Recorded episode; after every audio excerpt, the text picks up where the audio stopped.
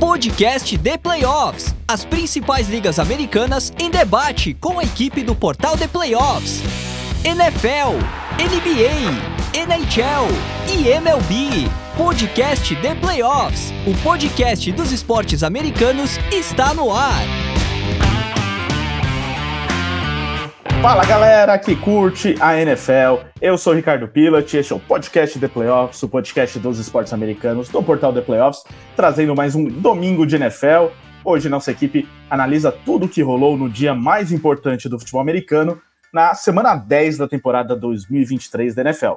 Eu mais uma vez aqui substituindo André Amaral, que está aí de merecidas férias, então vou nas próximas semanas capitanear aqui o nosso podcast Domingo de NFL enquanto o nosso querido Gabriel Mandel deve me substituir no livecast da Playoffs. Para quem é acostumado a ouvir os dois programas, vai ter essa pequena mudança aí por algumas semanas.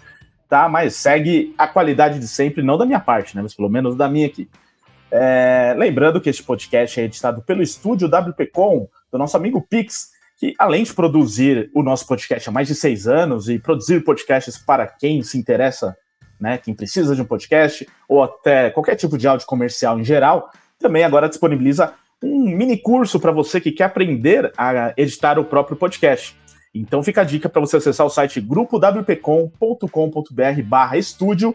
Lá você vai conhecer mais do trabalho da WT e vai poder acessar os canais de redes sociais, do YouTube, onde você encontra esse mini curso do Pix gratuito para você que quer fazer o seu podcast sem precisar colocar a mão no bolso. Ou então pode mandar mensagem no 549 9620 5634 para falar direto com o Pix da WP. É, e também fica aquele recado da Centauro. Quer desconto na Centauro? Use o cupom PLAYOFF10, cupom exclusivo do The Playoffs. Anota aí, PLAYOFF10. Se não anotou, tá aqui na descrição do podcast também, você pode usar nas suas compras e colocar um desconto aí especial. Aproveita aí Black Friday rolando agora, né? Em breve, Black Friday. É, o nosso cupom é acumulativo em relação aos descontos que a Centauro oferece. Então vai ter ainda mais 10% de desconto no valor dos produtos da Centauro, tá bom? Também aqui na descrição. Então vamos lá, apresentando a minha equipe nessa que foi uma rodada sensacional, uma das melhores aí dessa temporada, assim, de jogos emocionantes decididos até o final, é, brigas importantes aí por divisão, brigas de time saindo lá da zona do draft. É, vamos começar aqui apresentando Fábio Garcia, que está muito empolgado aí com a rodada, com a rodada do futebol também. Então vou começar, e, e ele está um pouco nervoso porque a gente está gravando aqui é, e daqui a pouco começa o Sunday Night Football, então eu não sei se ele vai. como que ele vai ficar na hora que ele tiver que analisar os jogos e o reidão dele estiver jogando. Mas por enquanto, tudo certo no seu domingo, né, Fábio? Por enquanto, tudo certo, né? Os Raiders ainda não entraram em campo, né? Um bom dia, boa tarde, boa noite para o nosso ouvinte. Um grande abraço para você, Ricardo. Para os meus companheiros aqui na nossa bancada virtual, analisando mais uma rodada da NFL, né? Já foi já, já foram muitas e muitas semanas, né? É absurdo como a temporada realmente passou rápido, aí a gente fechando 10 semanas de liga. E eu vou deixar um destaque inicial aqui. É difícil até escolher essa semana, na minha opinião. Acho que tem, teve muita coisa legal. A volta do Kyler Murray com vitória. É mais uma, uma vitória forceps que o Pittsburgh Steelers conseguiu, né? O São Francisco voltando a ser os 49ers que a gente viu no início da temporada. É, mas o meu destaque vai ficar aqui para CJ Stroud e esse novo Houston Texans que está surgindo. Uh, eu falei já muito bem dele na última semana. Até acho que na partida de hoje ele cometeu mais erros do que vem cometendo, uh, mas tem um, uma defesa que também soube explorar erros Joe Burrow. Uh, foi um jogo realmente muito, muito, muito interessante que coloca, crava de vez esse Houston Texans como um dos times mais interessantes que a gente deve ter aí num futuro próximo na NFL, uh, brigando realmente para ser um, uma equipe relevante. Então, uma divisão que a gente brincava ali que era muito fácil para o Trevor Lawrence, né, porque não tinha concorrência. Tá vendo aí o CJ Stroud, tomara que o Anthony Richardson volte muito bem da lesão e se desenvolva também como uma grande arma. E a gente pode ter numa das divisões que a gente considerava como uma das mais fracas da NFL, uma das grandes expressões de juventude, quarterbacks e ótimos jogadores defensivos também, né? E aí fica aquela aquela, apimentada que eu tenho que deixar sempre, né? Uh, talvez o Houston Texans lance uma tendência que eu gostaria de ver mais na liga. É, para de investir em, em pseudas é, genialidades jovens de ataque. É, times bem formados são times que têm um head coach defensivo e um quarterback bom.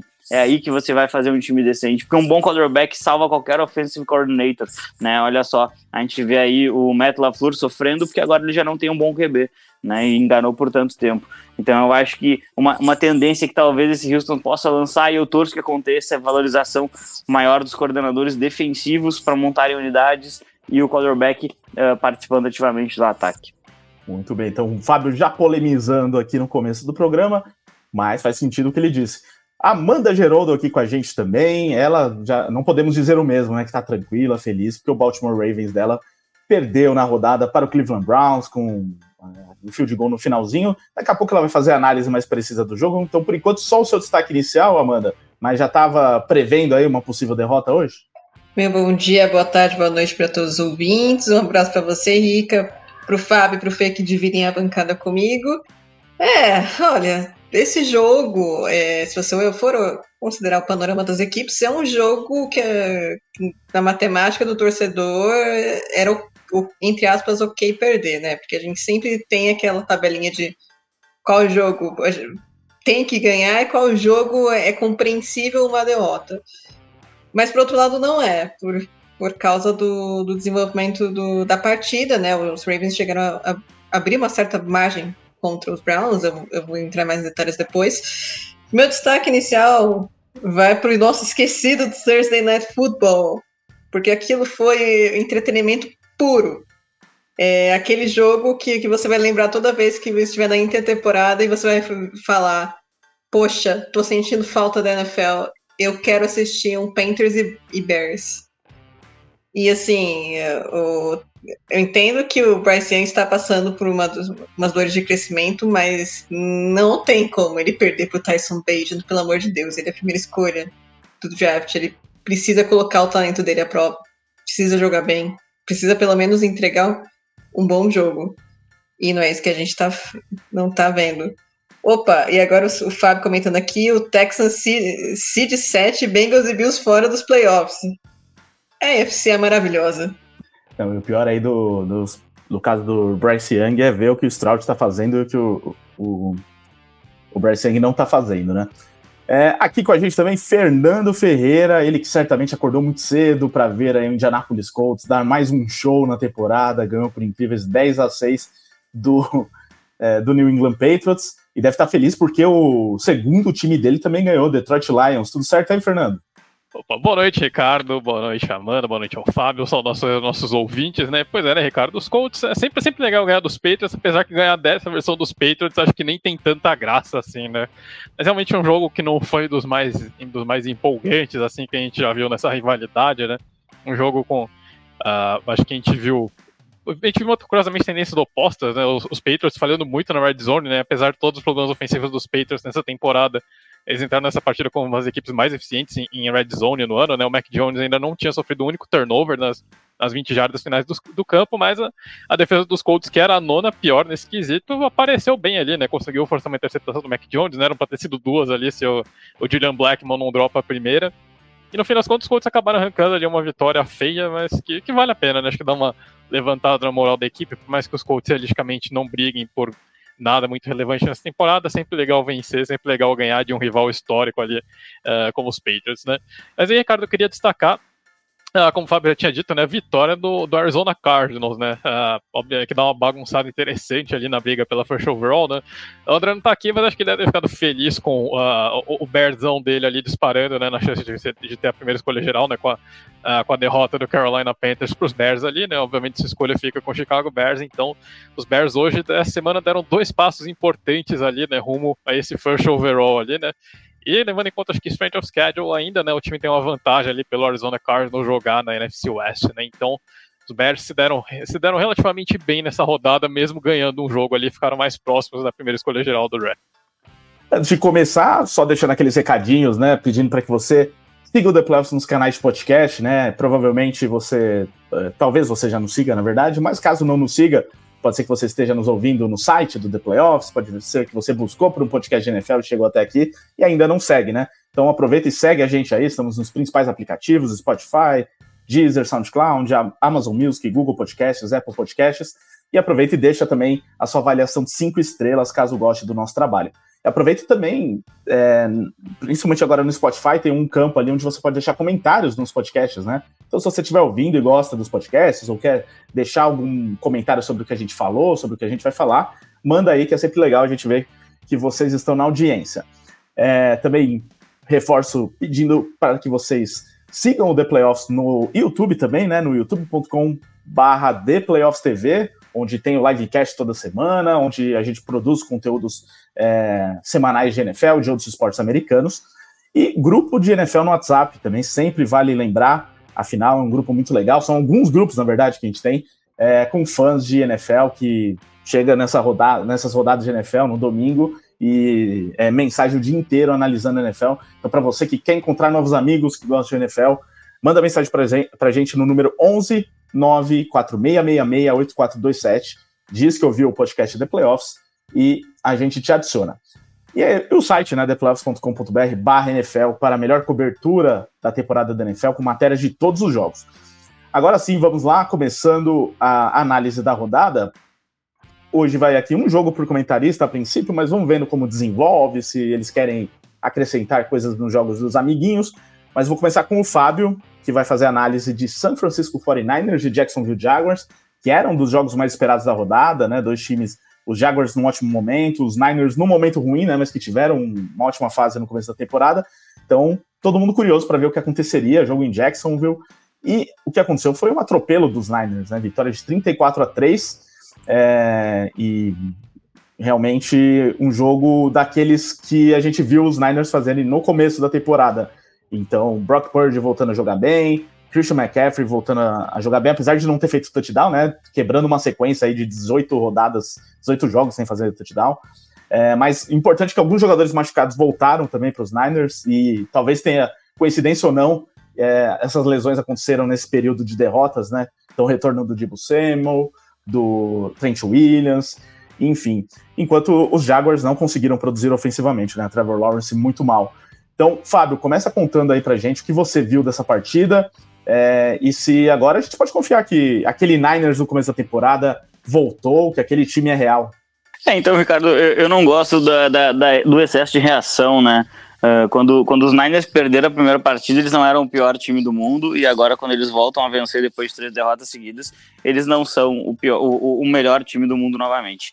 É, é, mas é uma atuação bem mais consistente, é uma atuação muito mais coesa e muito mais com a cara daquilo que a gente espera de um time que tem tanta qualidade.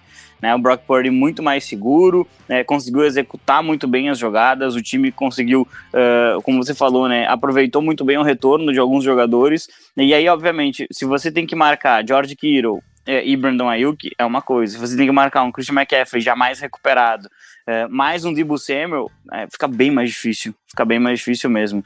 Né? Então, uh, foi uma partida em que desde o início a gente viu uh, que, o, que os Niners eles conseguiram impor o ritmo que eles queriam para o jogo. Uh, logo na, na, na, primeira campanha, o Purdy ele consegue fazer um, um scramble para a esquerda, assim, ele ganha muito tempo com as pernas, e aí sem pressão ele lança uma bola na end zone, que até é uma bola eh, um pouco estranha, mas ela acaba encobrindo o defensor e o, e o Brandon Ayuk faz o, o primeiro touchdown do jogo. E aí o time começa simplesmente a abrir vantagem, né? começa a abrir vantagem no, no, no jogo, é, anota field goal, e, e, e, do outro lado a gente vê o Trevor Lawrence para um sorriso da, minha querida Amanda Geroldo, né, que é uma, uma crítica ferrenha dele. É, o Trevor Lawrence começa a perder a bola, né? E aí tem, tem um lance dessa partida que ele é muito simbólico, em que acaba tendo o Chase Young de um lado e o Nick Bolsa do outro, né? O Chase Young chega primeiro para o sack, e quando o Nick Bolsa chega, ele bate na mão do Lawrence que solta a bola e o próprio Bolsa recupera, né? Então um, um, um sec completamente com a marca de Ohio State, né? Eles que faziam a dupla de Eds lá. É, e aí, no final do primeiro tempo, a gente tem, a gente tem um, um domínio absoluto dos Niners vencendo por 10 pontos. É, e, e esse, esse, domínio ele só vai ampliar na segunda etapa quando é, ele encontra o George Kittle que ganha na velocidade na, na sideline, realmente incrível. O George Kittle é, é, é, muito, muito, muito atlético, faz um touchdown de mais de 60 jardas. É, e aí, obviamente, você, o que, que acaba acontecendo é, no jogo ideal dos Niners? Eles eliminam o seu jogo terrestre, Travis Etienne, que é o melhor jogador de ataque, né, de, tirando ali o, o Trevor Lawrence, o melhor jogador de ataque em termos de produção do, dos Jaguars esse ano, vem sendo seu running back. Eles eliminam esse fator do jogo e a partir disso uh, você fica totalmente unidimensional. É, apesar de eu não ser muito fã da secundária dos 49ers, é, eles acabam trabalhando muito bem a pressão e trabalhando muito bem as primeiras 15 jardas do campo com um corpo excelente de linebackers. É, e isso acaba forçando muito o adversário, né? Ele vai ter que arriscar. E aí o Trevor Lawrence ele acaba lançando interceptações, né? Foram duas na partida. É, o time sofreu mais fumble também na segunda etapa. E, e então, assim, você está enfrentando um time que é candidato ao Super Bowl e, e, e você não consegue uh, aproveitar boas situações um dos, um dos, melhores drives, se não foi o melhor drive do, do Jacksonville. Uh, o Lawrence completa um passe para Christian Kirk, ele está tentando esticar o campo, né, ganhar mais um pouquinho de jardas, brigando com os defensores, e ele sofre um fumble. Né. Aí bons times punem os adversários, né, Ricardo? Quando a gente tem um bom time, a gente vai punir um adversário quando ele comete um erro como esse.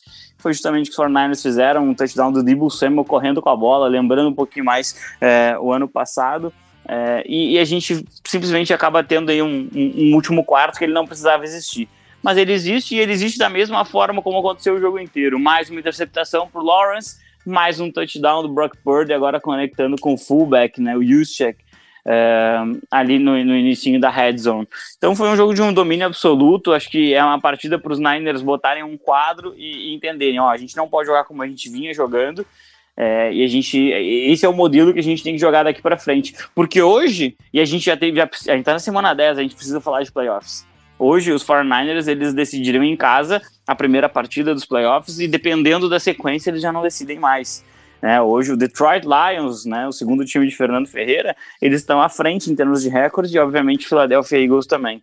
É, então, o São Francisco 49ers vai ter que continuar com bons desempenhos como esse e dar uma secadinha nos adversários pro Jacksonville Jaguars, basicamente, é, é um jogo para esquecer tudo e, e, entender que a sua defesa, que vem muito bem na temporada, ela vai precisar subir o nível contra determinados adversários. Né? No momento, Jacksonville um jogo à frente de Houston Texans pela liderança da divisão. É, então, isso deveria ligar um alerta ali para os Jaguars, é, porque é um time que, é, na minha opinião, pode extrair um pouquinho mais o seu quarterback, sim, pode produzir um pouquinho mais pelo ar, sim, é, e, é um time que às vezes ele acaba ficando previsível demais na forma de te atacar. Né? Então uh, eu, eu, eu, espero mais de Jacksonville. Né? Desde o início do ano eu espero mais de Jacksonville. Ganharam vários jogos em sequência, é, mas eu espero que eles cheguem contra adversários desse tamanho e consigam competir. E isso hoje não foi possível. Ótima menção a Amanda Gerolo, que hoje está, se não está feliz pelo Ravens, está feliz porque viu Trevor Lawrence jogar como um bagre, né, Amanda? Ele não jogou como um bagre, ele é um bagre. é, mas é, realmente, é, tem muito o que, que, falar nessa situação. O, o, na verdade, os Jaguars eles são pintados com contenders, contenders, contenders. E no, e no jogo contra os 49ers, que também são contenders, eles têm que chegar e pelo menos uh, oferecer um, um, jogo a nível competitivo, né? Mas não foi isso que aconteceu. E não, isso não, não aconteceu porque, como o Fábio muito bem descreveu, o, os 49ers travaram o jogo terrestre do, dos Jaguars. A válvula de escape de Jacksonville esse ano está sendo o jogo terrestre. Tirou o jogo terrestre, o Trevor Lawrence não fez nada. Assim como não fez nos outros jogos, mas você com o jogo terrestre você consegue maquiar o desempenho do seu quarterback. Isso é uma coisa que todos os times fazem na NFL. E na hora que o Jacksonville precisou do seu quarterback, ele também não conseguiu jogar. E claro, também entra o mérito da defesa dos 49ers, que é uma defesa também muito forte. Mas novamente, se os Jaguars eles querem ser contenders, eles precisam pelo menos oferecer um jogo mais competitivo do que eles ofereceram na, contra os 49ers, né? Mas, enfim. É, eu acho que foi uma boa partida para os 49ers se recuperarem a confiança, né? O Brock Purdy foi muito bem, voltou a acionar o George Kittle, Debo Samuel também jogou bem, Brandon Ayuk, Chase Young já estava demonstrando uma sintonia com, o Nick Bolsa, que ele já tem desde os tempos de college, mas sempre bom ver essa sintonia também na, a nível profissional, mas também é manter essa consistência, né? Tudo bem, era do Jaguars, mas precisam manter a consistência no, nos outros jogos, porque perderam do, dos Browns e do, dos Bengals. Apesar que também, assim, é que foi mais pelo desempenho do que pela derrota, né? Porque os 49ers jogaram mal essas duas partidas. E os Vikings também, jogaram mal contra os Vikings. Então aí pelo menos você tem uma vitória consistente, uma vitória que, que convence, sabe?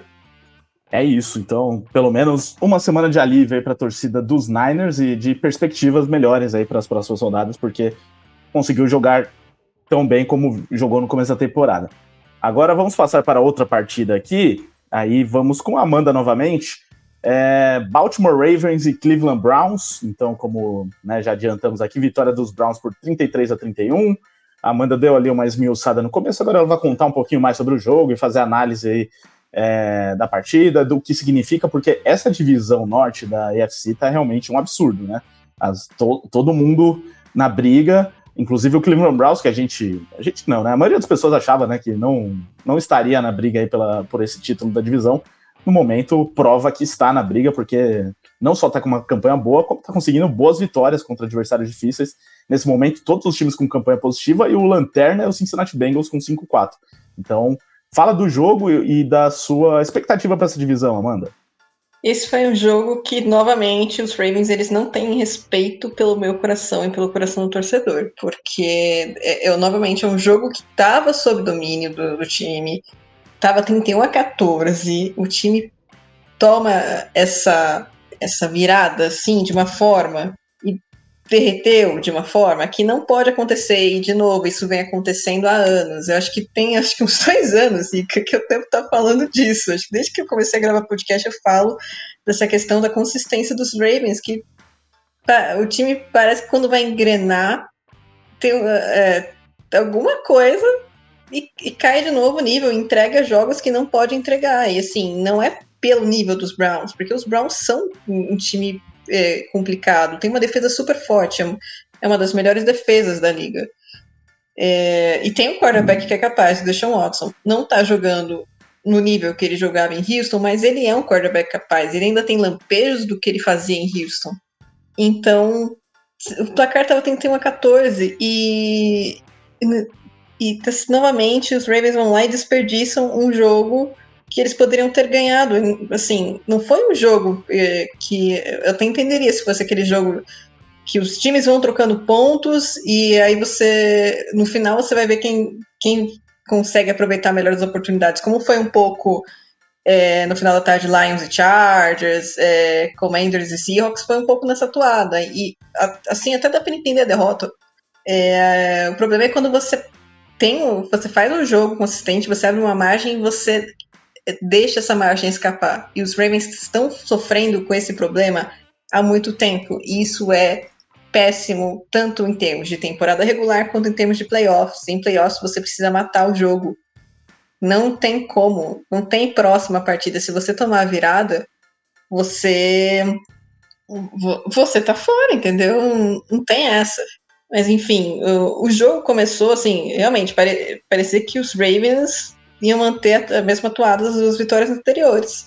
Porque o jogo começou logo com uma pick six do Deshaun Watson, depois que ele tomou um, ele teve um passo desviado, a bola foi interceptada pelo Kyle Hamilton e, e ele, o Kyle Hamilton levou ele para endzone. 7 a 0 para os Ravens. E aí a defesa vai lá, força o punch e o ataque pontua, abre 14 a 0 numa corrida do Keaton Mitchell. Foi também uma boa corrida cortando pela esquerda, ganhando dos defensive backs na velocidade para deixar o placar 14 a 0. E aí os, os, times eles trocam field goals, 17 a 3, até então o ataque dos Browns não estava fazendo muita coisa. E aí então o Justin Tucker ele teve um chute bloqueado e o time de especialistas do, dos Browns recuperou a bola e deixou o Cleveland numa ótima posição de campo. Só que, novamente, o ataque dos Browns não conseguiu aproveitar. O Deshaun Watson tomou uma pancada feia, saiu mancando. Ele jogou no sacrifício o resto do jogo. E isso também é um fator, né? E um fator até de superação do lado de Cleveland. E um fator, assim, para demonstrar o quanto essa, derro essa derrota, vitória saiu das mãos dos Ravens. Porque o quarterback do seu adversário está machucado. É aí que você precisa pressionar, é aí que você precisa incomodar esse cara e não, não deixar ele fazer o que ele quiser e e conquistar pontos, né? Mas enfim, é. desse chute bloqueado, os Browns conseguiram um field goal, depois ainda por cima. Isso tudo no primeiro tempo, tá? É, ainda teve uma treta entre o Lamar Jackson e o Ford, é, não o running back, o quarterback. E aí o Lamar, de uma forma bem infantil, tá? Ele, na, na jogada seguinte, a arbitragem jogou panos quentes na situação, mas na jogada seguinte, o Lamar vai lá e joga a bola na direção do Ford. E o Ford vai lá e intercepta a bola. É, é, é, um, é uma situação assim ridícula, sabe? É, pra, ele forçou esse, aquele passe, porque ele tinha a opção do passe curto, ele tinha uma opção de scramble. E ele força o passe em cima do quarterback que ele arranjou uma treta. Então, qual a necessidade disso? É, gente, Lamar, você não é calor, você não pode fazer esse tipo de coisa. Lançou uma interceptação dessas. A sorte é que o, o, o Watson estava sentindo a pancada e quem, quem jogou o snap seguinte foi o PJ Walker já no modo de Hail Mary, né? Ou no caso, Fail Mary, porque não rolou nada. Fim de primeiro tempo, o jogo estava um pouco tenso, mas parecia ainda favorável para os Ravens, tinha uma vantagem de 17 a 9. E voltou, do intervalo, os Ravens vão lá e marcam mais um touchdown com um belo passo do Lamar para o Odell Beckham Jr em slant, em que ele deixa também o safety para trás na velocidade para abrir 24 a 9. E, e, assim, ai, é toda vez que eu lembro dessa, dessa margem que foi desperdiçada, me dói o coração. Deshaun Watson voltou, o ataque do, dos Browns começou a, a engrenar, né? É, marcaram um touchdown em corrida com, do Karen Hunt, e aí o Deshaun Watson conseguiu a conversão de dois pontos para deixar o placar 24 a 17. E e na sequência, realmente, parece, quando parecia que essa, a gente ia ter uma reação dos Browns, o, o, o, Cleveland foi lá e deu um tiro no pé, né? Apesar que eu acho que foi, foi uma lei do ao, ao, contrário, né? Porque o, o retornador de punch, o James Prochet, que agora tá nos Browns, é ex-jogador dos Ravens. Ele sofreu um muff na hora do punch. Ele foi pegar a bola, só que ele eh, deixou o frango escapar. E aí os Ravens recuperaram a bola, mérito do time de especialistas de Baltimore. E aí, aí ficou nessa. Os Ravens também sofreram tantas faltas, e os Browns também sofreram faltas defensivas, que a jogada ia e voltava, avançava, um hold, um pass interference, e voltava e voltava. Nesse e voltava, o Running Staley machucou o left tackle do, dos Ravens, excelente jogador, mas que lesiona com muita facilidade. Né? Acho que também o time inteiro dos Ravens lesiona com facilidade. É... Gus Edwards novamente entrou na endzone para abrir 31 a 17. Gente, aqui tem uma vantagem de 14 pontos. Não dá. Não dá.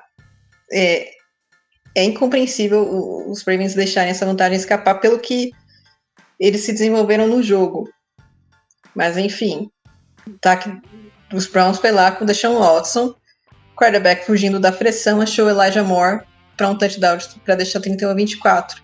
E o Lamar Jackson faz o quê? Toma uma pick six. Tudo bem, o passo foi desviado, mas ele toma uma pick six do, do Greg Nilsson para deixar 31 a 30, graças ao erro de extra point do Chase McLaughlin. E você, eu já tava assim, meu, errou extra point. Dá para avançar em um, campo e chutar um field goal e matar essa porcaria, né? Não, defesa dos Browns novamente entrou em campo, retomou a posse de bola e o, os Browns chutaram o field goal da vitória. E novamente é, foram vários tiros do pé dos Ravens, há méritos da defesa dos Browns também, que no segundo tempo jogou muito bem, soube parar o jogo terrestre dos Ravens, que é sempre mérito. E é claro, o Lamar Jackson também não, não vem jogando bem. Tirando é, é algum um ou dois jogos, principalmente o jogo contra os Lions, que ele fez muito bem, teve uma partida realmente digna do contrato que ele recebeu, ele não vem jogando bem. E. Assim, esse era um jogo que o, os Ravens precisavam do seu quarterback. O jogo TS não estava funcionando, então o, o jogo aéreo precisa aparecer. E tá, tem, uh, tem algumas justificativas que eu acho plausíveis e que impactam, sim, mas até, até que ponto também não é uma responsabilidade do, do Lamar ali, porque, por exemplo, é, lançar essa interceptação para o Ford depois que ele arranjou uma treta com o Ford, gente, não. Não faz sentido. É, então, é, realmente são ajustes que, que os Ravens precisam fazer para pensando em playoffs e também, é claro, na classificação do FC Norte, porque a FC Norte é uma, eu realmente, Rica, você perguntou da minha opinião sobre a FC Norte, eu acho uma caixinha de surpresas. Porque são times que são muito fortes, muito aguerridos defensivamente, mas que mas cada um tem um, um errinho, um defeitozinho, e isso pode fazer essa diferença entre a classificação ou a não classificação. Então, os Steelers tem o Kenny Pickett, que é um quarterback muito inseguro, que ainda não mostrou que veio, não mostrou porque foi selecionado na primeira rodada. Os Bengals, eles realmente, sem, a gente percebeu que sem o T. Higgins, o ataque também já não rolou direito, o Joe Burrow bastante pressionado. Os Browns têm a questão do, do Deshaun Watson, que não voltou para o nível que ele, que ele tinha em Houston ainda. Pode ser que volte, pode ser que não. E os Ravens têm a questão do ataque aéreo, que parece que nunca se desenvolve.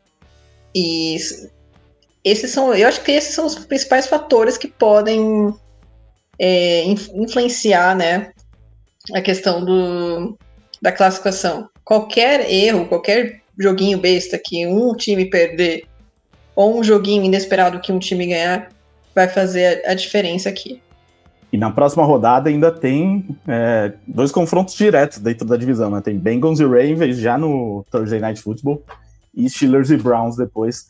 Então podemos ter aí movimentações importantes, né, mano? Ai, meu coração. Ai, meu Deus. Já se prepara, porque é logo na quinta você vai ter que ver é. se Ravens e Bengals é, não vai ter tempo de. É, de recuperar, né? De recuperar muito, não, de ficar lamentando a derrota, na verdade. Né? A gente vai ser tratorado pelo, pelos Burrow e pelo Jamar Chase em plena quinta-feira. Começando já a zica reversa aqui, né? Pra ver se dá certo. Essa é a Amanda, que eu conheço. Mas é isso, então a divisão tá muito boa, né? Tá muito divertida para quem tá olhando de fora, né? Para quem tá dentro, o bicho tá pegando. Para variar, né? Porque essa divisão é sempre muito boa. É, vamos lá, próximo jogo agora com o Fernando, que vai falar do, como eu disse, segundo time dele, né, o Detroit Lions, que foi lá, enfrentou o Los Angeles Chargers e foi mais um jogo decidido por field goal na né, rodada, né, por um, um field goal no último lance, 41 a 38 para o Los Angeles Char é, perdão, para o Detroit Lions, jogou em Los Angeles, é, é mas é, depois de muito equilíbrio, as equipes trocando touchdowns em diversos momentos ali é, é, importantes da partida. No final, os Lions tiveram a última posse e, e capitalizaram da melhor maneira com o Rylan Patterson fazendo o field goal da vitória. É, então, Fernando, analisa aí o que você achou dessa partida, da, é, se você continua empolgado com os Lions após essa vitória, se você está preocupado com os Chargers ou se viu um sinal positivo aí de ter feito um jogo de alto nível, né, apesar da derrota. Só que os Chargers fizeram muitos jogos assim na temporada, né? de trocação e tal, no fim das contas sempre perdem, então, desses jogos mais difíceis. Enfim, então, a sua análise, Fernando. É bom, Ricardo, eu já ia te responder a pergunta se você está empolga, se eu tô empolgado ou não com o Detroit Lions, abrindo meu comentário dizendo né, que foi uma vitória do, do futuro campeão do Super Bowl, do Super Bowl 58 ali, né? Então acho que isso campeão. já resolve. Mas é, sim, Ricardo, acho que um, um jogo, né? O, o, Tony Romo, né, que tava comentando esse jogo lá na CBS, na transmissão americana, ele até faz um comentário que acho que vale a pena repetir aqui, né? Esse, esse é aquele jogo que te classifica e te coloca como um contender, né?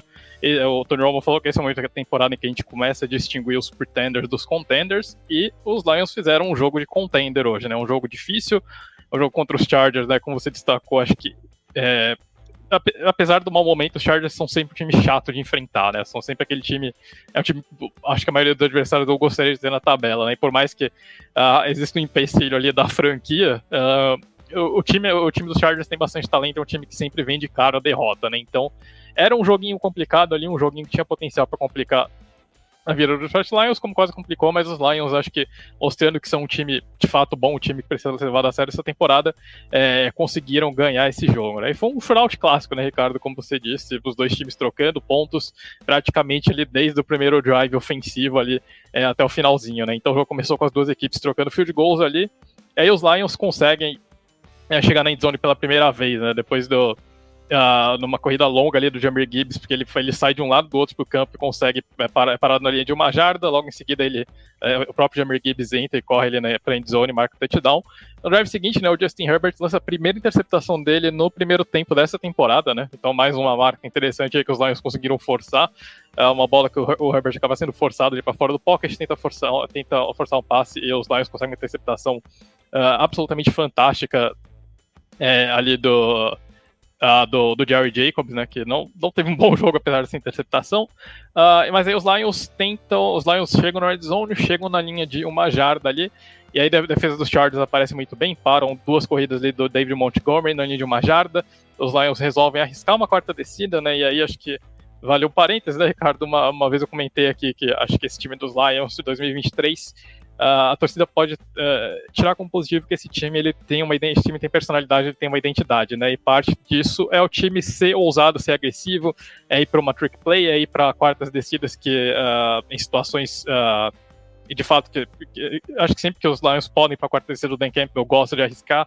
E essa foi uma das situações, né? Os Lions na linha de uma jarda resolvem arriscar uma quarta descida que acaba não dando certo ali, né?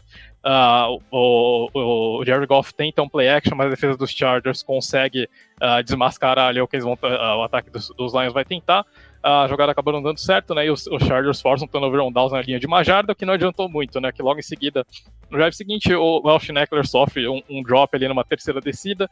Os Chargers têm que chutar um punch praticamente dentro da própria endzone ali. E aí os Lions marcham tudo de novo ali de volta para a linha de uma jarda. De novo arriscam uma quarta descida na linha de uma jarda. Mas dessa vez ali o Dan Campbell não inventa muito, chama uma corrida ali do. chama um draw do Jamir Gibbs e o Gibbs anota o segundo touchdown dele, né? Abrindo duas posses para os Lions. Momento que parecia que o jogo seria tranquilo, né? Mas os Chargers uh, não se entregam, os Chargers acabam voltando, é, anotam um touchdown. Uh, primeiro, anotam um touchdown com Keenan Allen ali, né? Uma bola que ele acaba ganhando justamente do Jerry Jacobs, que sofreu um pouquinho com o, o slot receiver veteraníssimo ali do, dos, é, dos Lions e a, a diferença que a volta cai para uma posse ali, né? É, os Lions respondem quase imediatamente com o David Montgomery anotando um touchdown numa corridaça ali, né? Um touchdown que chegou a ser revisado ali pela arbitragem, mas que uh, acabou sendo confirmado, né? O Montgomery por muito pouco não acaba pisando fora do campo. Mas ele anota ali um touchdown gigante ali de praticamente metade do campo e volta a colocar os Lions com duas posses em vantagem. E aí vem o melhor momento dos Chargers na partida, né? Primeiro Uh, o, o, e aí, né, o Brandon Staley também é um adepto das conversões de quartas descidas, mesmo seja no próprio território. Uh, ele arrisca uma quarta para um ali na linha de duas jardas, o Austin Eckler consegue a conversão e depois, no, logo em seguida, o próprio Eckler entra na endzone ali para deixar o placar em uma posse. E logo em seguida, né, mais um bom drive ofensivo Uh, ali do, dos Chargers, né, depois da equipe finalmente conseguir uh, deixar, deixar, forçar os Lions a saírem de campo sem pontos ali, né? Antes disso, os, uh, os Lions tinham pontuado em praticamente todos os drives, com exceção daquele de turnover on downs. Ah, os Chargers acabam forçando o primeiro punch dos Lions no jogo ali, e aí os, os Chargers aproveitam e respondem ali com é, com um touchdown do Jalen Guyton, né, empatando a partida pela primeira vez.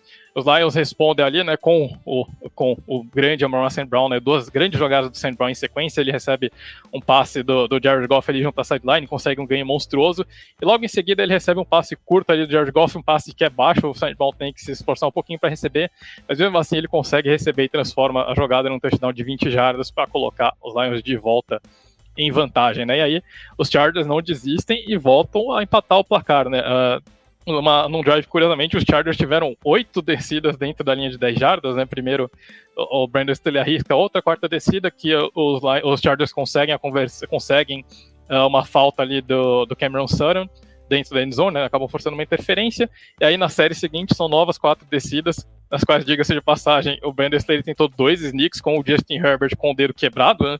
Uh, e dois sneaks longos, né? É, dois sneaks que acho que pro Philadelphia Eagles seriam tranquilos, mas pro Los Angeles Chargers eram sneaks difíceis, eram sneaks saindo da linha de uma jarda mesmo. Uh, não deram certo, mas aí uh, na, na, oitava descida ali na linha de uma jarda, os Chargers conseguem anotar o touchdown com o Quentin Johnson, né? O novato anotando o primeiro touchdown da carreira dele. Uh, e só depois desse lance, né, o, o Herbert chegou aí para tentar azul, uh, ah, para ser checado ali, né, para uh, ah, para verificar se ele não tinha gravado a lesão dele. Brandon Staley segue firme e forte na missão de destruir a carreira do Justin Herbert. E o jogo não acaba aí, né? Os, os Lions respondem com um touchdown ali em mais uma chamada ousada do Dan Campbell, né? Uma terceira para uma jarda. Ele não chama uma corrida, ele chama Uh, um play action muito bem executado pelo George Goff, e aí o Brock Wright aparece totalmente livre ali para receber um touchdown e colocar os Lions de volta em vantagem. Uh, os Chargers de novo respondem com um belíssimo touchdown do Keenan Allen ali, né, num, num catch and run gigantesco dele. E aí uh, o, a bola volta para o Lions com um pouquinho mais de 3 minutos no cronômetro. E aí, Ricardo, é, uh, acho que é legal a gente destacar o quanto que essa agressividade, essa personalidade dos Lions ela às vezes dá errado, mas o time não desiste, é, não, não, não muda o jeito de jogar, e isso acaba se pagando mais vezes do que acaba dando errado, né? Prova disso é que os Lions estão 7-2. Uh, ah, numa situação bastante parecida, né? Os Lions têm uma terceira descida gigante no meio do campo, longe do, da distância de field goal, Uh, o time não consegue essa conversão, cria uma quarta descida de média distância ali, uma quarta para 3, 4 jardas. Dan Campbell poderia ter chutado um field goal ali, ele poderia até ter, de repente, ter forçado uma falta, tentado e chutado um punch ali para ganhar um pouquinho de distância, ou ele poderia tomar a decisão Dan Campbell, que a gente já viu algumas e algumas vezes, né? Ele vai para uma quarta descida que ele sabia que ganharia o jogo, né? E aí a gente entra naquela questão estatística, né? Converter quartas descidas que coloca mais próxima da vitória e o Dan Campbell, ele, ele, é um adepto disso, né? ele é um adepto dessa questão né, das estatísticas avançadas. Uh, fez isso na semana 18 contra os Packers no ano passado, que acabou se pagando. E, de novo, né, ela acaba, essas decisões arriscadas do Dan Campbell, elas se pagam. Né? Ele chama essa quarta descida longa o Detroit Lions consegue a conversão com o Sam Laporta, e aí é basicamente uma conversão até fácil ali, né? Um, uma conversão, uma rota bem simples do Laporta. O, o Goff sabia que ele tinha um mismatch ali contra a secundária do, uh, dos Chargers, consegue esse passe, e aí os, os Lions simplesmente queimam o cronômetro e o Riley Patterson chuta, o game winning field goal ali, né? Então, vitória realmente é uma vitória difícil, é uma vitória de um time que sabe vencer jogos, né? E esse é o Detroit Lions de 2023. É um time que sabe vencer jogos, é um time que Uh, tem muito talento. Eu acho que esse jogo talvez fique ponto negativo só mesmo, de novo, preocupações com a secundária. Né? Um setor que os Lions reforçaram bastante durante off-season, mas que vem falhando. Vem falhando nessa temporada em alguns momentos. É, foi o jogo, caso desse jogo contra os Chargers, né? E tudo bem.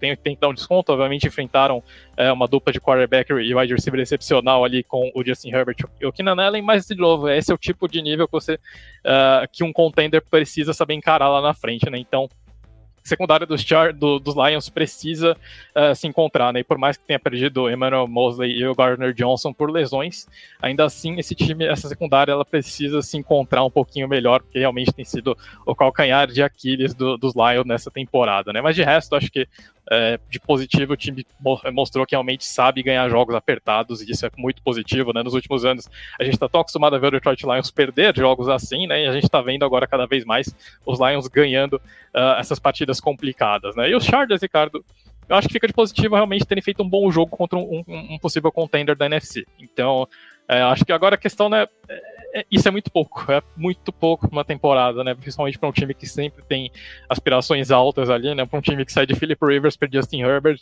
e simplesmente não consegue sair daquela mesma zona de, de nunca chegar lá, né? Parece que é, é alguma coisa com a franquia e, enfim, eu acho que infelizmente os Chargers estão caminhando, estão é, caminhando passos muito semelhantes ao que aconteceu ali com o Philip Rivers. Né? Eu acho que infelizmente a gente vai ver o Justin Herbert se juntando em uma carreira desperdiçada ali na, nessa franquia, o que é uma pena, né? É um talento enorme, mas é a especialidade dos Chargers, né? Acho que infelizmente a especialidade da franquia é, é acabar com carreiras promissoras ali, né? Então, mais um jogo em que os Chargers fazem é o que a franquia está mais acostumada, que é perder partidas por uma posse de bola ali, né? É, de positivo você tira que o time lutou mais uma vez, e de negativo você tira que parece que os Chargers estão sempre no lado oposto, né, do, do que deveriam estar nessas situações.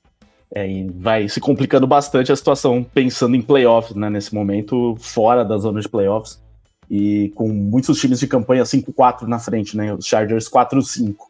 Enfim, então, Situação complicada para os Chargers, mas ótima para o Detroit Lions. Hoje é a segunda melhor campanha da NFC, hein?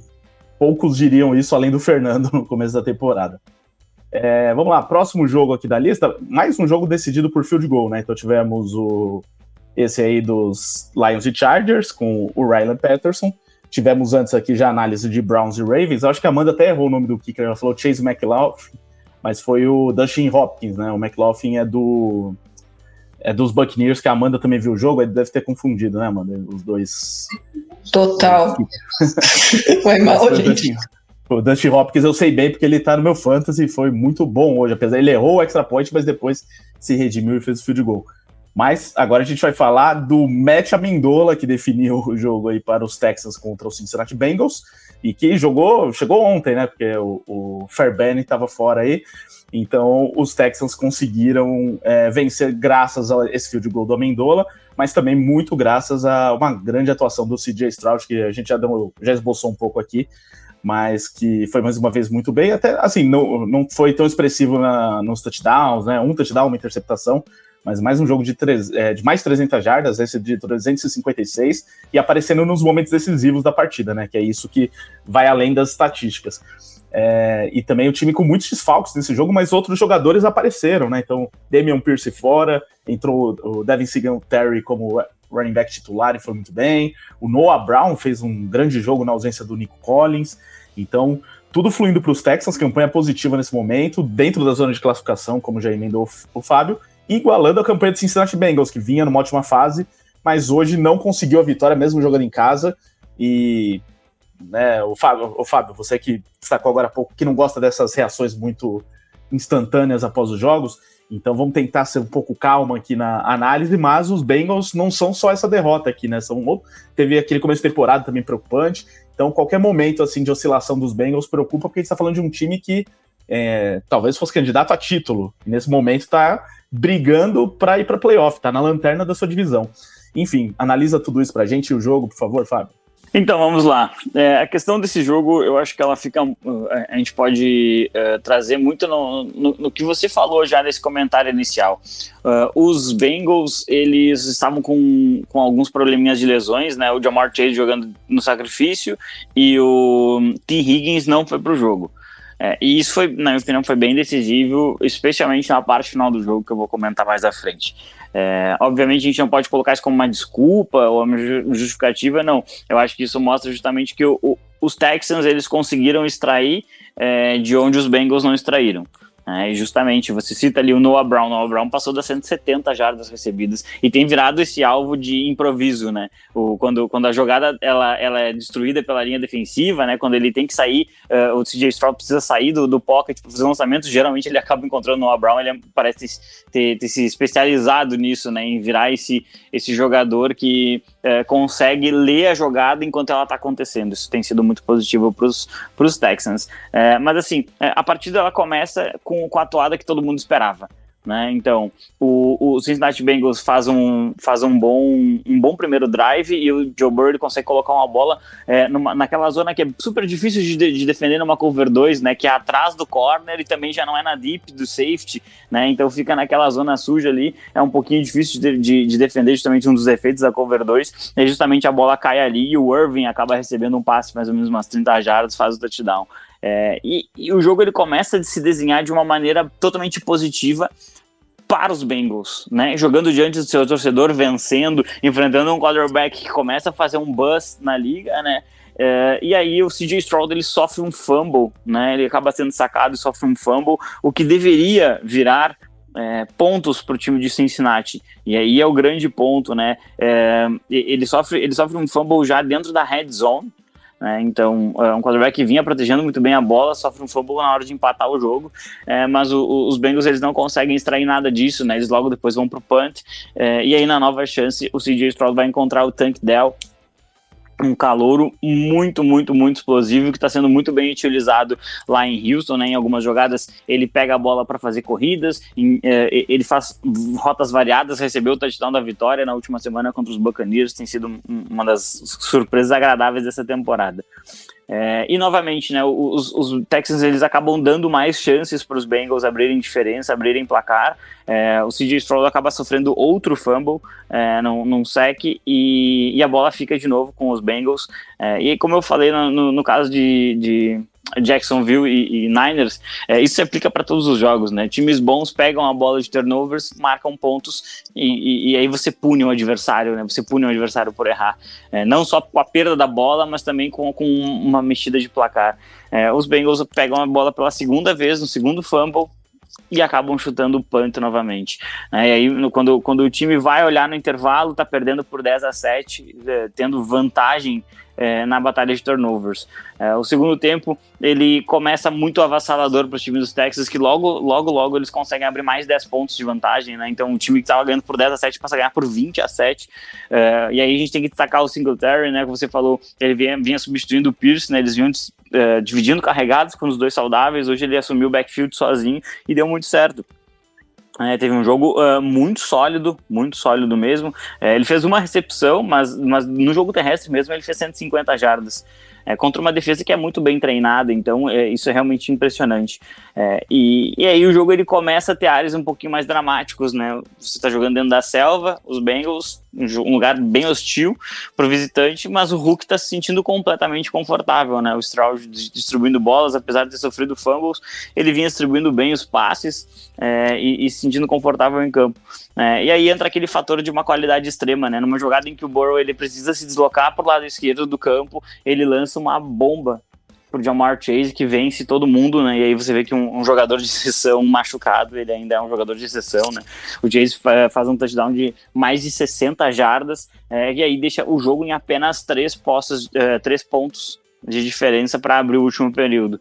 Né? E, e, aí começam a acontecer coisas, não, nós não vamos reagir excessivamente, mas começam, a gente começa a ver coisas é, que não são comuns. E quando a gente vê elas na, em, em, pluralidade, é, a gente precisa começar a tratar isso de uma forma diferente. Na última semana, com menos de um minuto, o CJ Stroud conduz um drive contra uma defesa que tem muitos jogadores que foram campeões do Super Bowl há três anos é, e vence o jogo.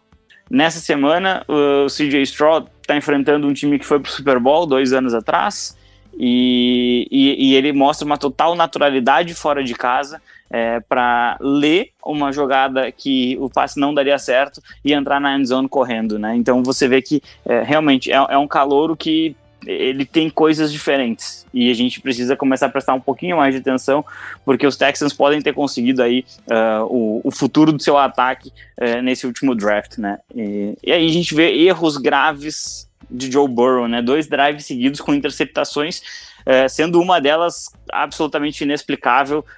O, o, o, defensor ele não chega nem a se mexer, ele tá parado na endzone, ele pega a bola, simplesmente ajoelha e parecia que tinha encerrado o jogo. É, e aí acho que vem o grande erro do CJ Stroud, talvez na temporada como um todo. É, uma terceira para duas, é, se os Texans conseguissem o first down, eles provavelmente iam queimar todo o cronômetro.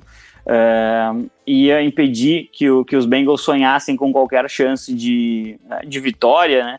É, o CJ Stroud ele, ele, faz um play action e na hora de fazer o lançamento ele lê errado o jogador que está fazendo a marcação, ele lança uma interceptação muito feia é que é retornada até a linha de 5, né? Os Bengals transformam isso em touchdown, né? Primeiro turnover que eles conseguem transformar em pontos. É, e, e, logo depois eles vão, vão ter mais uma chance, é, e aí eu acho que fica é, muito bem descrito, né? A gente fala que Tank Dell aparecendo muito bem, Noah Brown com mais de 170 jardas, o Dalton Schultz, Tyrande, é, apareceu bem para os Texans em momentos decisivos. É, os Bengals estão com a bola dentro da red zone para fazer o touchdown da virada do jogo. É, o, numa terceira descida, o Joe Burrow vê o Tyler Boyd, né, que deveria, na minha opinião, deveria é, assumir um papel mais relevante nesse ataque. A bola passa no meio das duas mãos do Boyd, ele ah, chega a pipocar, ele cai no chão, ainda tenta fazer a recepção, um drop, dentro da endzone, sem um marcador próximo, e os, os, Bengals são obrigados a se contentar com o field goal. É, e é um lance que muda completamente, né? Porque se eles virassem o jogo é, com um touchdown, iam abrir uma vantagem de quatro pontos. O field goal apenas empata a partida, dá tempo no relógio é, para o CJ Stroll trabalhar. É, ele trabalha muito bem o drive, não tem nada, é, é, um drive absolutamente irretocável. Ele posiciona o kicker, Matt Mendola, 38 jardas, vitória dos Texans. E é um time que vai, olha, pode vir a fazer barulho daqui a um tempo, sim. É, eu acho que por conta de ser um elenco uh, muito jovem, a tendência nessa segunda metade de temporada é faltar qualidade em alguns momentos decisivos. Né? É um time que talvez ele consiga vencer ali mais três partidas e não consiga realmente fazer um, um, um, uma briga por uma pós-temporada. É, mas é muito legal ver o início de uma cultura completamente diferente num lugar que a gente viu é, trocar DeAndre Hopkins no auge da carreira por nada, é, um lugar que não soube é, não soube administrar uma carreira de J.J. Watt, que praticamente foi desperdiçada. É, então, é muito legal ver a chegada de um novo treinador e isso refletir em algo realmente positivo para a franquia. É, então eu vejo que é uma vitória que mostra muitas virtudes de um time muito jovem que eu acho que vai acabar errando, não, não sei se na próxima semana ou na outra, mas vai acabar errando e tendo uma, uma falta de profundidade de elenco, é, e isso vai tirar os Texans de uma briga por playoffs. É, e do outro lado a gente vê os Bengals, né, que é, por conta de acumularem derrotas no início da temporada, como eles fazem quase todo ano, é, se colocam numa posição um pouquinho mais delicada, né? A divisão parece estar um pouco mais forte, eles tiveram dificuldade nos jogos de divisão até o momento, e, e, hoje a meta dos Bengals não deveria ser ganhar a divisão, né? Deveria ser dar um jeito de chegar na pós-temporada, porque receber Cincinnati dentro do teu estádio é uma, é uma, seria uma dificuldade para qualquer time da NFL. Né? A gente está falando do único, o único time que conseguiu derrubar Patrick Mahomes na pós-temporada, é, além do Tom Brady né, Tom Brady com os Patriots. Então, uh, realmente, eu acho que o foco é conseguir uma vaga de wild card. Se os outros vacilarem, é, que nem os Ravens vacilaram hoje, aí você bu busca um título de divisão. Mas no momento, uh, os Bengals eles têm que reagrupar, curar os seus jogadores, porque uh, claramente a gente fica com a, com a, sensação de que há uma diferença gigantesca entre Jamar Chase, Tim Higgins e os outros jogadores do ataque para receber passes. Exatamente. E do Houston Texans é um time que, nesse momento, parece com chances reais de brigar pela divisão. Tava até olhando aqui as, a tabela, né? Vou pegar Cardinals, aí tem Jaguars, confronto direto, mas depois Broncos, Jets, Titans. Então, uma sequência boa aí para o Houston Texans mostrar se é tudo isso que a gente está esperando mesmo. Que possa é, brigar pelo título da divisão, que tornaria ainda mais épica essa primeira temporada do CJ Stroud. É, agora, o que não foi tão épico foi o jogo entre Titans e Buccaneers, que a nossa Amandinha acompanhou de perto, fez matéria lá para o The Playoffs. Vai contar um pouco para a gente sobre essa partida. Acho que não tem nem muito que analisar desse jogo, né, Amanda? Mas você, por favor, conte para a gente o que você viu. Você que é, tava, acho que estava meio empolgada com o Will Leaves, não sei se continua empolgada depois do jogo de hoje. É, um jogo em que Derrick Henry fez 24 jardas terrestres, hein? Eu vivi para ver isso. Derrick Henry parece que perdeu todo o gás, aí não é mais o mesmo jogador. E como que os Buccaneers ganharam esse jogo? Tem coisas positivas a, a se avaliar dos Buccaneers pensando na sequência da temporada, né? Porque os, tem, se tem uma outra divisão em aberto e com uma briga muito forte, é a NFC South. Só que ao contrário da AFC Norte, é uma briga por baixo, né? Times ruins e algum vai ter que ganhar a divisão. Talvez seja os Buccaneers, né, Amanda? Olha, realmente esse jogo foi complicado até de analisar, porque os ataques não produziram muita coisa, né? Principalmente o ataque do, dos Titans. O, o, Baker Mayfield até conseguiu algumas boas campanhas com os Bucks, mas também não foi um, um massacre, né? Não foi a, a, algo que a gente eh, vê de um time quando é muito superior ao outro. Acho que um, um bom exemplo para ilustrar essa situação foi o confronto entre Giants e Cowboys, que eu também cobri para esse podcast. Mas é, efetivamente o, os Bucks eles travaram o jogo terrestre do, dos Titans, travaram o Dark Henry. ele não fez nada no jogo. E a magia do ataque dos Titans não tá no Will Levis, não tá no Ryan Tannehill e não tá no DeAndre Hopkins nessa altura da carreira dele, tá no, no Derrick Henry, porque é, é a presença dele no backfield, ele produzindo jardas terrestres, que vai abrir espaço para o jogo aéreo, que vai permitir com que esses recebedores do, dos Titans apareçam, né? E, o, e os Bucks, eles fizeram isso muito bem, eles conseguiram selar o jogo terrestre dos Titans. É, lembrando que os, o Buccaneers tem como defensive tackle, não sei nem se ele chega até ser nose tackle pelo tamanho, o Vita Vea, que é um, um dos maiores caras aí que tem na NFL. E além de grande, ele é rápido. É um, é um jogador fenomenal. Tá, tá voltando aí de, de uma lesão, mas é um jogador fenomenal. No, é, é, preenchendo os gaps, impedindo corrida, até mesmo pressionando o quarterback, que é, não é uma habilidade assim tão comum nos defensive tackles. A gente vê mais em, em defensive ends, em outside linebackers. Mas quando você tem um defensive tackle que, além de parar o jogo terrestre, sabe pressionar o quarterback, você tem um excelente jogador e que vai fazer toda a diferença na sua defesa. E esse é o caso do, Vitor Veia, né? E eu acho que nesse matchup, que quem se deu melhor foi a defesa dos Bucks, né?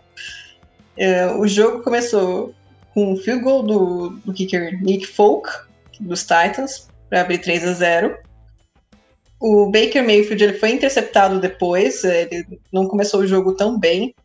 Só que os Titans eles desperdiçaram o turnover porque né, o Will Levis, quando ele foi para entregar o handoff, ele tropeçou. E aí ele perdeu a chance de entregar o handoff pro Dark Henry. E de...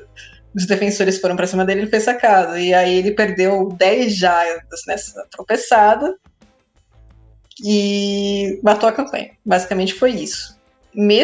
Até porque, mesmo assim, é, os Titans eles até conseguiram avançar, mas o Nick Folk errou o field goal de 51 jardas. E quando eu digo errou, eu não digo, ah, faltou um pouquinho, ah, foi uh, por um lado demais. Não foi isso. Foi um chute bizarro do Nick Folk. A bola nem subiu direito, fez uma curva toda torta para a direita. Então, foi também. É, os Titans desperdiçaram uma, uma chances no comecinho quando o, os Bucks não estavam tão acordados para o jogo. Porque quando eles acordaram, é, a defesa de Tennessee não conseguiu segurar. E eles acordaram com um, um touchdown do Rashad White recebendo passe em screen correndo 43 jardas para abrir 10 a, é, 7 a 3 no placar. E depois o, teve até uma jogada engraçadinha. O Baker Mayfield ele sofre um fumble quando ele estava correndo.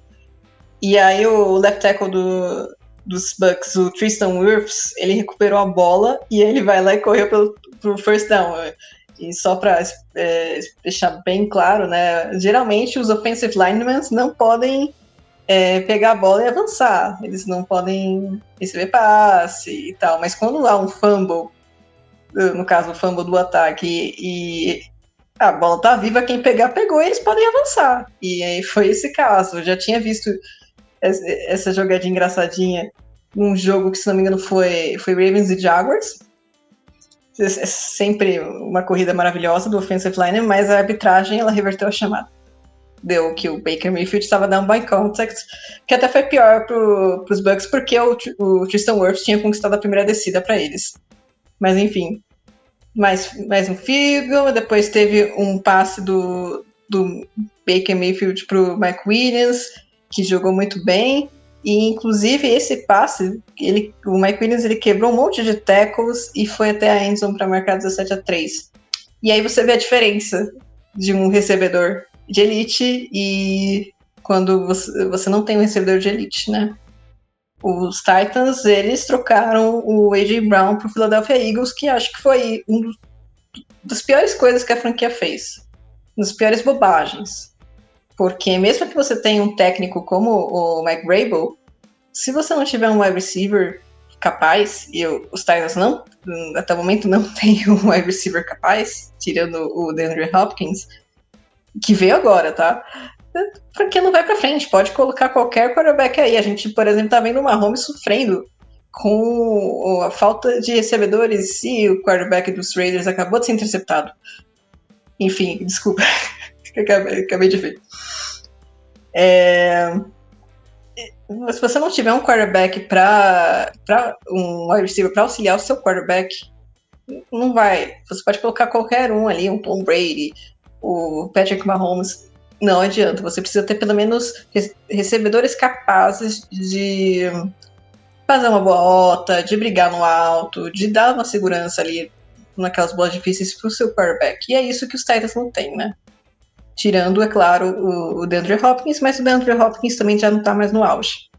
E aí, na sequência, uh, Will Levis, ele fez, entre aspas, um jogo limpo, mas também não, não produziu muita coisa.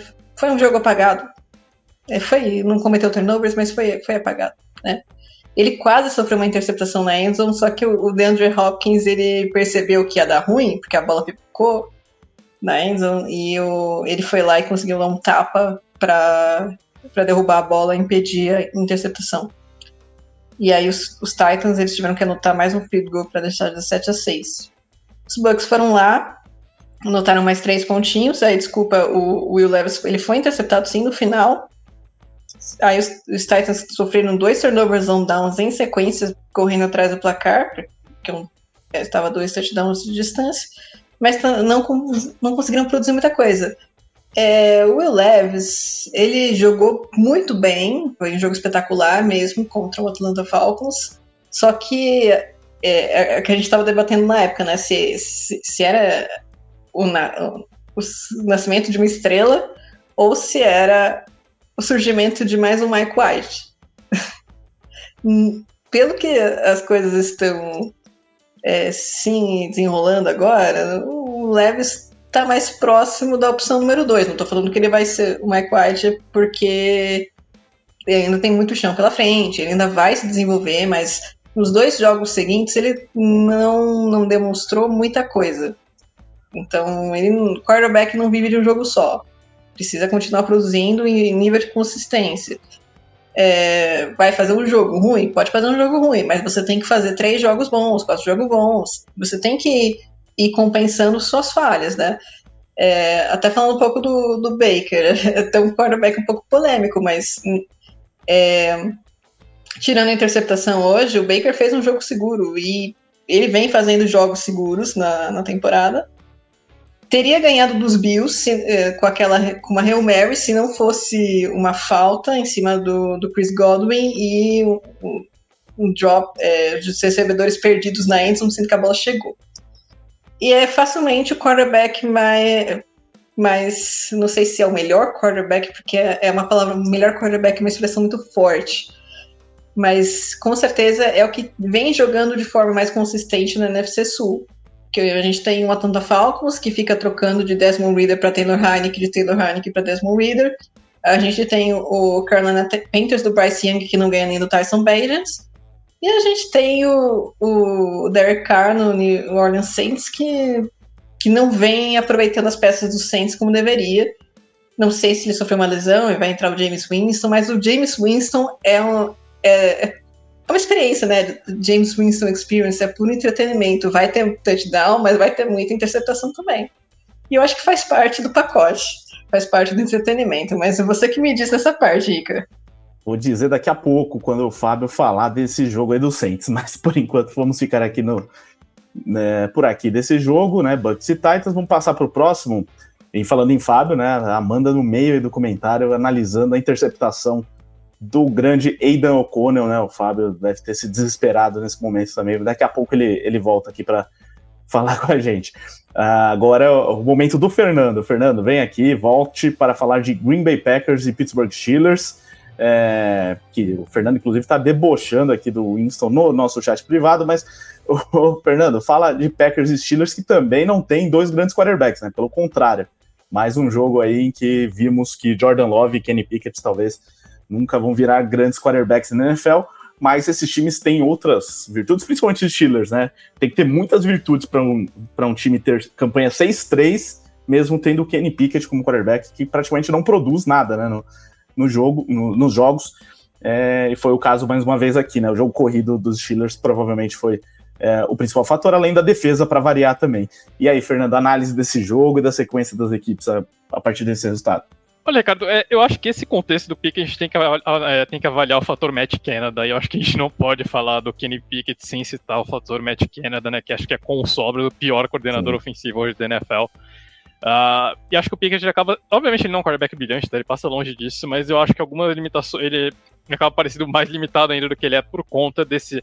Uh, desse pior esquema, do pior sistema ofensivo da NFL, que é esse de fato do Matt Canada, né? Então, e só, só uma coisa, Ricardo, eu trouxe o Kenny Pickett, curiosamente, como destaque justamente no, no último podcast, no, último, no nosso último domingo de NFL. Uh, ah, o Pickett, ele está, ele tá, ele atualmente está empatado com o Kirk Cousins com o maior número de game-winning drives, né? Uh, são aqueles drives que o quarterback ele conduz para a equipe, é, equipe virar a partida, né? Ou tanto no partido que está empatado ou perdendo, conduzidos ali no, no, último quarto ou na prorrogação. Né? O Kenny Pickett é o líder da estatística nos últimos dois anos, junto com Kirk Cousins, e por um minuto ele não acrescentou um nono game winning drive essa estatística nessa partida. Né? Então, eu acho que o Kenny Pickett ele tem sim as falhas dele, tem as limitações dele. Mas ele é um cara que ele sempre aparece nos momentos decisivos ali. Esse ataque do Steelers, de uma forma geral, ele cresce muito no, no final da partida.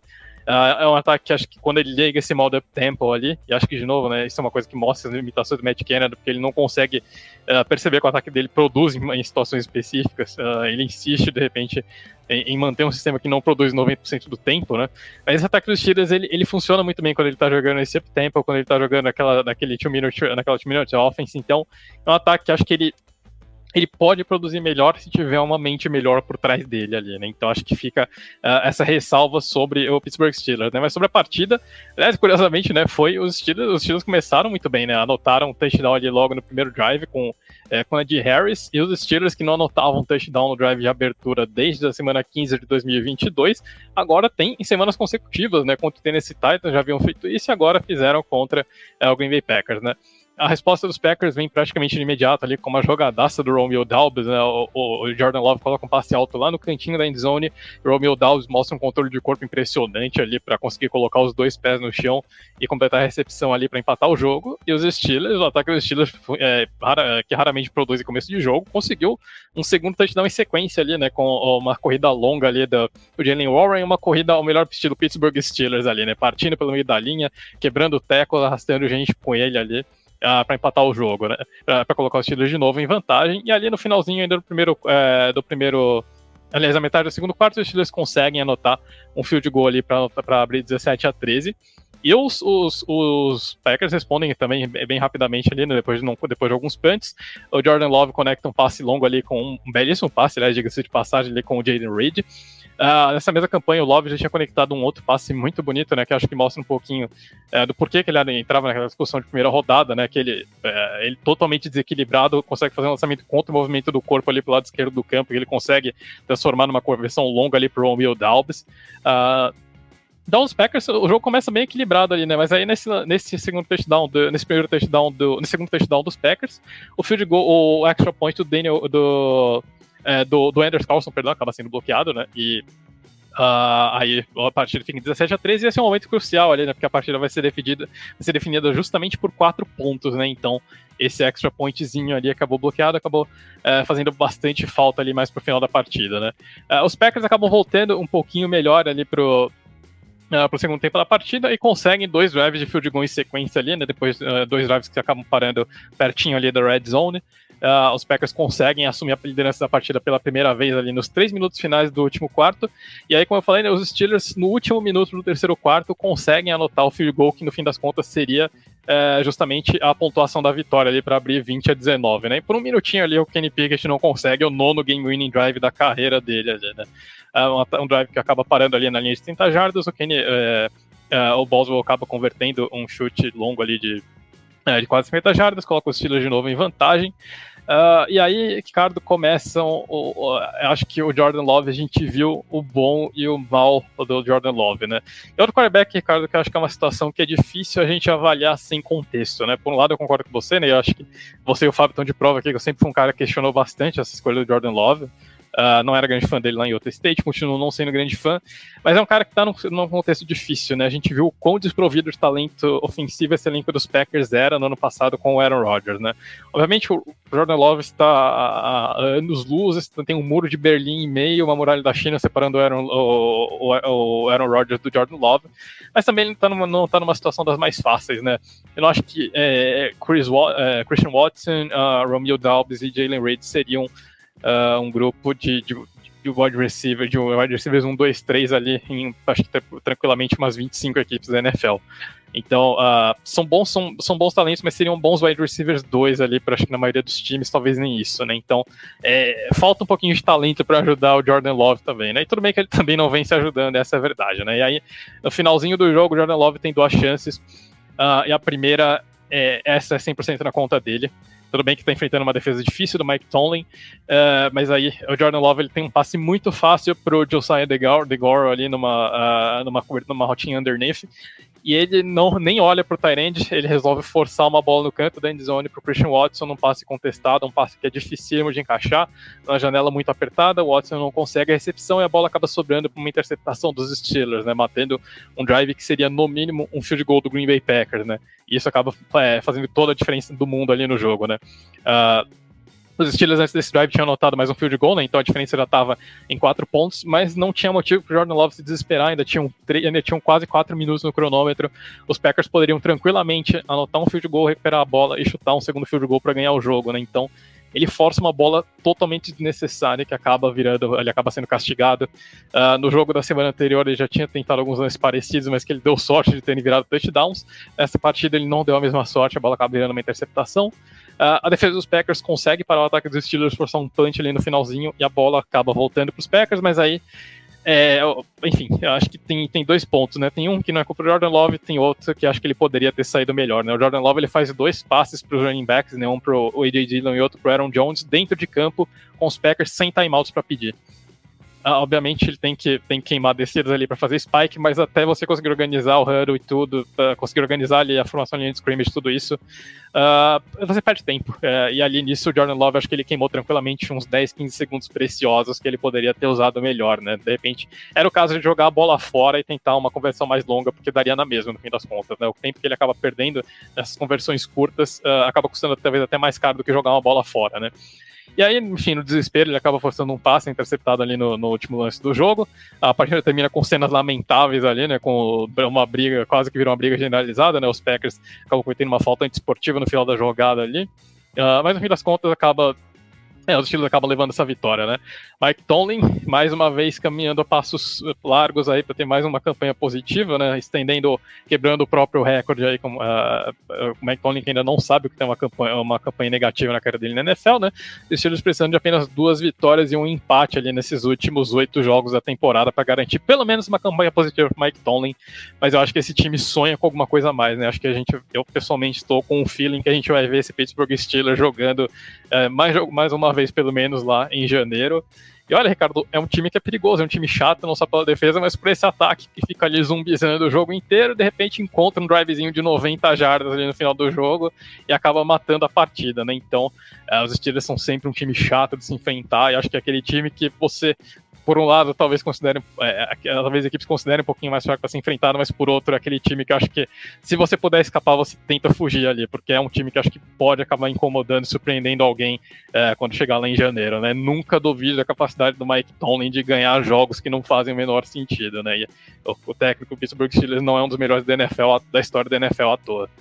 Com certeza. É legal o Fernando trazer esse contexto aí que a gente critica muito alguns quarterbacks, como é o caso aqui de Love e, Pickett, e Pickett, mas tem todo o contexto que os envolve e algumas coisas positivas, né? Mas no geral, é, a questão mesmo é que é, não são grandes quarterbacks, provavelmente, né? São jogadores é, no máximo ok, mas dentro de determinados contextos podem ir melhor ou pior, né? Como é o caso dos Steelers, né? Tá ganhando apesar é, dessa situação ruim do ataque, de ter um péssimo coordenador ofensivo. Bom, falando em ataque ruim, o New Orleans Saints perdeu do Minnesota Vikings, né? Como a gente já citou aqui anteriormente, mas agora vamos ter a análise do Fábio aí mais detalhada. É, 27 a 19, um jogo que ainda os Saints foram tentar buscar, né? Porque é, chegou a ser um alerta de atropelo em dado momento ali, mas os Saints conseguiram uma boa reação no segundo tempo e poderiam até ter chegado ali ao empate ou algo do tipo no finalzinho, mas como já antecipamos, James Winston é, não, é, não conseguiu isso e foi interceptado.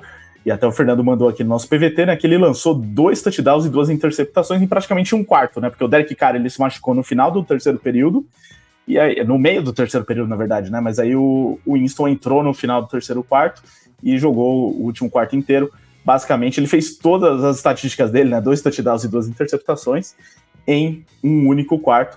É, mas assim, um estilo de jogo totalmente diferente ali, né? Quando você tem o Winston, porque o Derek Carr é um cara muito mais é, burocrático, digamos assim. O James Winston arrisca muito mais. Então, em dados momentos dá certo, né? Como no touchdown que ele fez ali com o Olave, que foi muito bonito. Em outros momentos dá errado, né? Como nas duas interceptações. Mas também méritos para o Minnesota Vikings, quero que o Fábio fale desse jogo, e do Joshua Dobbs, em duas partidas sem conhecer direito o playbook, sem saber nem direito onde é o vestiário lá dos Vikings, que teve uma, uma cena hoje sobre isso. Sem o Justin Jefferson, né? Também. É, mesmo assim, o time ganhou dois jogos aí com o Dobbs na ausência do é, Kirk Cousins, então Vikings se mantendo na briga também por playoffs, sabe? É, se formos olhar neste exato momento, ok, os Minnesota Vikings têm um jogo a mais que o Detroit Lions, é, mas os Vikings venceram apenas uma vez a menos. Né? São, os Lions no momento são 7-2 e os Vikings 6-4. Né? Um time que tem um recorde uh, tranquilamente hoje para ir para brigar ali por um wild card. Né? Hoje os Vikings seriam justamente, eu acho que o sétimo seed na Conferência Nacional, exatamente. E, e, e isso tudo considerando um contexto é, é assustador, né? Porque a, a gente está falando de uma equipe que é, perdeu o seu quarterback que vinha numa temporada muito boa, né? Então, uh, além disso, já são quatro ou cinco jogos sem a presença do Justin Jefferson, o melhor recebedor da NFL. É, é, um, é um contexto assustador, né? Então, se, se tu for para para olhar o, o ataque do Minnesota Vikings em 2022 era Dalvin Cook, Justin Jefferson e Kirk Cousins. Nenhum dos três está lá e o time tem seis vitórias e apenas quatro derrotas. É, então, assim, é realmente assustador a, a, a questão positiva, assim, do, dos Vikings, é, que começaram o jogo já anotando um field goal, é, e, e, tomaram a dianteira para não, não, assim, para se impor e não largar mais, né? É, eu acho que o, o, os Vikings, justamente por conta desse contexto, né? Saiu uma, uma, entrevista bem engraçada né, do, Joshua, do Joshua Dobbs depois da vitória na última semana, em que ele falou o seguinte: olha, é, se você me perguntar o nome dos meus companheiros, eu não sei. Na minha lista de tarefas para essa semana está aprender o nome dos meus companheiros de equipe. Ele entrou no jogo e ganhou um jogo. É, depois até saiu um vídeo dele aprendendo sinais na sideline durante a partida. Ele voltou para o jogo e venceu, se não me engano, foi o Atlanta Falcons na última semana. É, então, assim, é, é, é bem, bem, é bem assustador isso tudo acontecendo. É, mas é um time que também vê, é, e aí até é, eu cheguei a publicar isso no Twitter esses dias, né? É, a gente sempre fala aqui, lesão por dois anos seguidos, lesões graves por dois anos seguidos, muito possivelmente afetem tanto o físico do jogador que ele não vai conseguir se recuperar. e a gente cita também que o Dervin James dos Los Angeles Chargers seria uma exceção a isso. Né? Se a gente for parar pra pensar, provavelmente a gente vai achar outras exceções, mas o Dervin James foi um cara que teve duas lesões graves, duas temporadas seguidas, conseguiu voltar e performa hoje em altíssimo nível. O Daniel Hunter, né, o Ed do, do, do, Minnesota Vikings, que entrou nessa rodada como o jogador com mais sacks na temporada, ele também é um, é um exemplo disso, né, tem sido bem, bem importante, especialmente nessa evolução da defesa do Brian Flores, né, que ela começa geralmente titubeando e depois na segunda metade da temporada, na, na primeira temporada dele, ela acaba trazendo um pouquinho mais de resultado. É, os, os, Vikings eles ganharam o jogo no segundo quarto. Tá, basicamente foi no segundo quarto da partida, quando uh, tem um snap direto pro, pro, pro Tyson Chandler, né, que faz um, um touchdown uh, terrestre, e depois tem um, tem um touchdown terrestre do Joshua Dobbs. É, antes do intervalo, o time ainda vai anotar mais uma vez num passe muito bom do Dobbs, muito, muito, muito bom mesmo do Dobbs, pro TJ Hawkinson, que teve uma partida excelente é, muito possivelmente vai figurar na nossa seleção da rodada.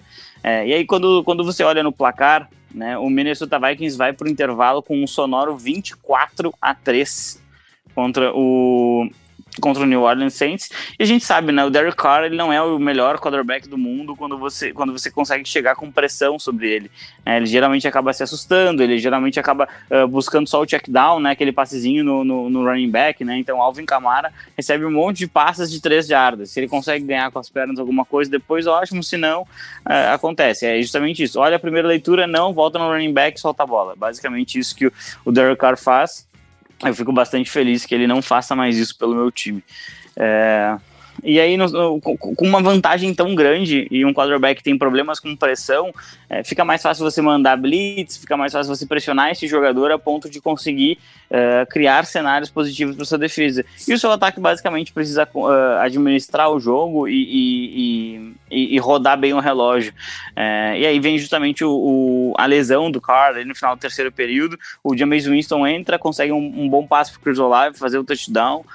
e o último período é basicamente um time querendo que o jogo acabe o quanto antes, até errando field goal, que era o caso do Minnesota Vikings e outra equipe uh, tentando de qualquer maneira ganhar, fazer um touchdown de 14 jardas, né? Então dava para ver que o Winston ele realmente queria apressar o jogo, queria uh, avançar o mais rápido possível e obviamente isso tem um preço, né? Mesmo que ele tenha conseguido uh, dois drives de touchdown seguido e colocado a distância em apenas oito, oito pontos, as últimas duas postas de bola foram posses de interceptação para o Winston, que é que mostrou uma experiência de James Winston completa, né? Então ele consegue em apenas um quarto passar das 100 jardas, consegue lançar dois touchdowns e quando você começa a empolgar e imaginar que vai dar tudo certo, ele lança duas interceptações e você acaba perdendo o jogo. O New Orleans Saints ainda continua numa numa posição levemente favorável, né? Porque uh, ele tem um recorde 5-5, o Tampa Bay Buccaneers pode até empatar com ele tem um, tem um jogo a menos, é, mas ainda controla o próprio destino. O que, que é o, o lado ruim disso? Você investiu num jogador para ele ser o seu quarterback titular, é, e o Derek Carr ele saiu. O, o Dennis Allen chega a falar na coletiva após o jogo que ele saiu em virtude de uma concussão. É, mas ele teve uma lesão no ombro também, o ombro de lançamento, e, e isso pode afetar a, a sequência dele, né? Uh, a, a, primeira, a primeira declaração é de que se espera que ele volte na semana após a bye week, que se, se eu não estou enganado, a bye week do Saints já é na próxima semana, agora semana 11 da NFL. Então, uh, o time consegue um descanso, consegue recuperar o seu quarterback, ele sair do protocolo de concussão uh, e, e, de repente ali na, nos últimos sete jogos encontrar mais vitórias do que derrotas para chegar na pós-temporada. É, e do lado do Minnesota, eu acho que gera uma, um, uma empolgação, gera um certo buzz, porque é um time que, é, a depender do que, do que vai acontecer com Tampa Bay Buccaneers, principalmente nesse jogo atrasado, é, os Vikings eles podem ficar dois, duas vitórias à frente é, do, do, do, do primeiro seed que não estaria indo para os playoffs né? E aí é um time que, como a gente falou, na última temporada era, era se questionava muito se os, se os Vikings conseguiriam saber vencer, se eles conseguiriam ser mais consistentes, porque eles venceram muitos jogos de uma posse de bola. Neste ano, é, o time vive um carrossel de, de lesões e mesmo assim tá tá se estaria se classificando hoje para enfrentar o Detroit Lions, né, rival de divisão, num eventual jogo de wild card. Obviamente isso deve mudar ao longo das semanas, é, mas é muito interessante chegar, chegar no ponto de que se o Buccaneers perder esse jogo que tem abaixo do, do Minnesota Vikings, ficar 4-6, por exemplo, os Vikings estão dois jogos à frente de qualquer concorrente direto pela, pela vaga no Wild Card. É, isso é, mostra que é um, é um, tem, existe um trabalho sendo feito é, e existe, existe uma, uma, um desenvolvimento de talentos no time de Minnesota e é isso que a gente pode tranquilamente citar o Jordan Edson, né, o, o wide receiver foi selecionado nesse draft e está realmente é, fazendo muito barulho, muito barulho mesmo no seu primeiro ano na NFL. Exatamente. No caso do Saints, realmente, como você disse, vai ser a semana de bye agora, então volta na semana seguinte, na semana 12, já num duelo direto contra o Atlanta Falcons. E aí eu nem sei o que é melhor para o Saints nesse caso aí, ter o Derek Carr na sequência da temporada ou ter o James Winston. Nenhuma das opções vai nos agradar totalmente, né? E é uma temporada muito confusa aí do Saints, mas como a divisão é confusa, né? Todos os times são irregulares, ainda é possível que o time ganhe a divisão, independente do quarterback. Vamos lá, próximo jogo agora vai para a Amanda, Giants e Cowboys, repetindo aí o que aconteceu na semana 1, um atropelo dos Cowboys para cima dos Giants, só que daquela vez foi de zero, né? Nessa, ainda os Giants conseguiram fazer 17 pontos no segundo tempo, mas ali também, já no garbage time, no segundo tempo, foi praticamente protocolar, porque os Cowboys já fizeram 28 a 0 no primeiro tempo. Mas a se destacar uma grande partida do, do Dak Prescott. Na, nem naquele primeiro jogo o Prescott jogou tão bem como jogou hoje, com cinco touchdowns, né? Quatro lançados e um corrido. Amanda, talvez nem valha tanto sobre esse jogo, né? Descrição completa, é um jogo que em determinado momento ele acabou, né? E, e foi só que tinha que terminar o jogo é, oficialmente. Enfim, mas acho que é analisar um pouco também do que o Dallas Cowboys é, ainda pode fazer na temporada. Esses foram alguns jogos que os Cowboys ganharam desse jeito, de forma imponente, mas sempre contra adversários fracos, como é o caso dos Giants, né? Duas vezes, inclusive. E também do lado dos Giants, é, é difícil até saber o que analisar né, nesse momento, porque é um, uma temporada aí totalmente perdida, ainda mais depois da, da lesão do Daniel Jones e do Tommy DeVito como quarterback, que até joguei no nosso grupo aí, que talvez seja um dos piores quarterbacks que eu vi na minha vida na NFL. Então vai ser muito difícil que os Giants ganhem jogos, mas talvez eles não queiram ganhar jogos mesmo, né? Então pro draft vai ser uma boa. O que, que tem a dizer desse jogo e das equipes, Amanda? Olha, é, o placar foi é, muito parecido em termos de resultado expressivo, mas é, acho que a principal diferença desse primeiro desse jogo para o jogo da semana 1 é que, é, além da, da, do, da, saída do Daniel Jones, é, Tommy DeVito como titular, é que o, é, na semana 1, quem liderou a pontuação, quem deu consistência para o jogo foi a defesa dos Cowboys, né? Foi a defesa, era a defesa dos Cowboys pontuando, a defesa Special Teams também, colocando o time em boas condições de campo. Então, teve esse fator defesa. A diferença daquele jogo para esse jogo é que o, nesse jogo o ataque dos Cowboys produziu muito bem. Fica como você comentou, é, cinco touchdowns do Dak Prescott. Isso faz dele o melhor quarterback da liga? Não. Não faz. Provavelmente vai ser o melhor da rodada. É, acho que é um prêmio justo pro, pro Dak Prescott. Mas é, a questão dos Cowboys, assim, a gente não, não quer ver só eles vencendo bem contra o, o New York Giants do Tommy DeVito. A gente quer ver eles sendo competitivos com o San Francisco 49ers. Novamente, é, é muito fácil você bater um time fraco. E tudo bem, tem que ganhar bem, tem que ganhar com consistência, como foi essa vitória contra os Giants. Mas é, o que eu gostaria de ver dos Cowboys agora é jogos de consistência contra times mais, mais fortes, né? Com, eu acho que o que me veio mais à cabeça foi os 49ers, que contra os Eagles até foi mais competitivo, mas contra os 49ers, os Cowboys é, não, não jogaram bem. E esse é o pulo do gato que eu acho que falta aí para esse time de Dallas. E é, é, mesmo em termos de ataque, nesse jogo, eles demoraram para engrenar, mas quando engrenar, realmente não teve como segurar, não tem não tem que fazer, né? É, eles abriram o placar com um touchdown corrido do, do Sid Lamb, que o Sid Lamb faz de tudo nessa liga, 7 a 0 o Prescott até foi interceptado depois, mas os Giants não fizeram nada, porque eles sofreram turnover on downs, e aí os Cowboys foram lá e fizeram uma boa campanha, que terminou com o touchdown do Tyrant Jake Ferguson para deixar o placar 14 a 0. No terceiro touchdown, a conexão foi do Dak Prescott para o Brandon Cooks, deixar 21 a 0. E o quarto touchdown, isso tudo no primeiro quarto, foi o do próprio Prescott é, correndo com a bola para deixar 28 a 0. E aí, segundo tempo, né, a defesa já estava jogando mais soft, o ataque também não estava com aquela agressividade toda. A gente viu os Giants é, até conseguirem desenvolver alguma coisinha, né? Mas mesmo assim, o jogo já tinha acabado, era 28 a 0. Os Giants não têm força de reação com o Tommy DeVito. Eles até conseguiu o touchdown com o Lawrence Cager, só que aí o Dak Prescott foi lá, acertou um belo passe pro Michael Gallup no cantinho da endzone para deixar o placar 35 a 7. O Tommy DeVito foi interceptado pelo Darren Bland e os Cowboys eles contabilizaram esse turnover em mais um touchdown do CeeDee Lamb. E aí o, o, Cooper Rush já entrou em campo. Eu achei que esse, que esse jogo até era uma boa partida para colocar o Trey Lance, né? Já que pegou o Trey Lance, ver o que ele vai fazer, né? Mas enfim, é, o Cooper Rush também é, é um reserva bem decente, tá? Mas é, reserva, foi interceptado pelo quando entrou em campos e os Giants contabilizaram o turnover em um field goal. Os Cowboys eles ainda aplica, eles ampliaram o placar com um touchdown corrido do calouro Rico Dollar, que tem uma boas jogadas aí como calouro, mas para vocês verem até o Tony Pollard já tinha ido pro banco, né? Porque realmente não fazia sentido. E no apagar das luzes, o, os Giants tiveram um touchdown do Sterling Shepard.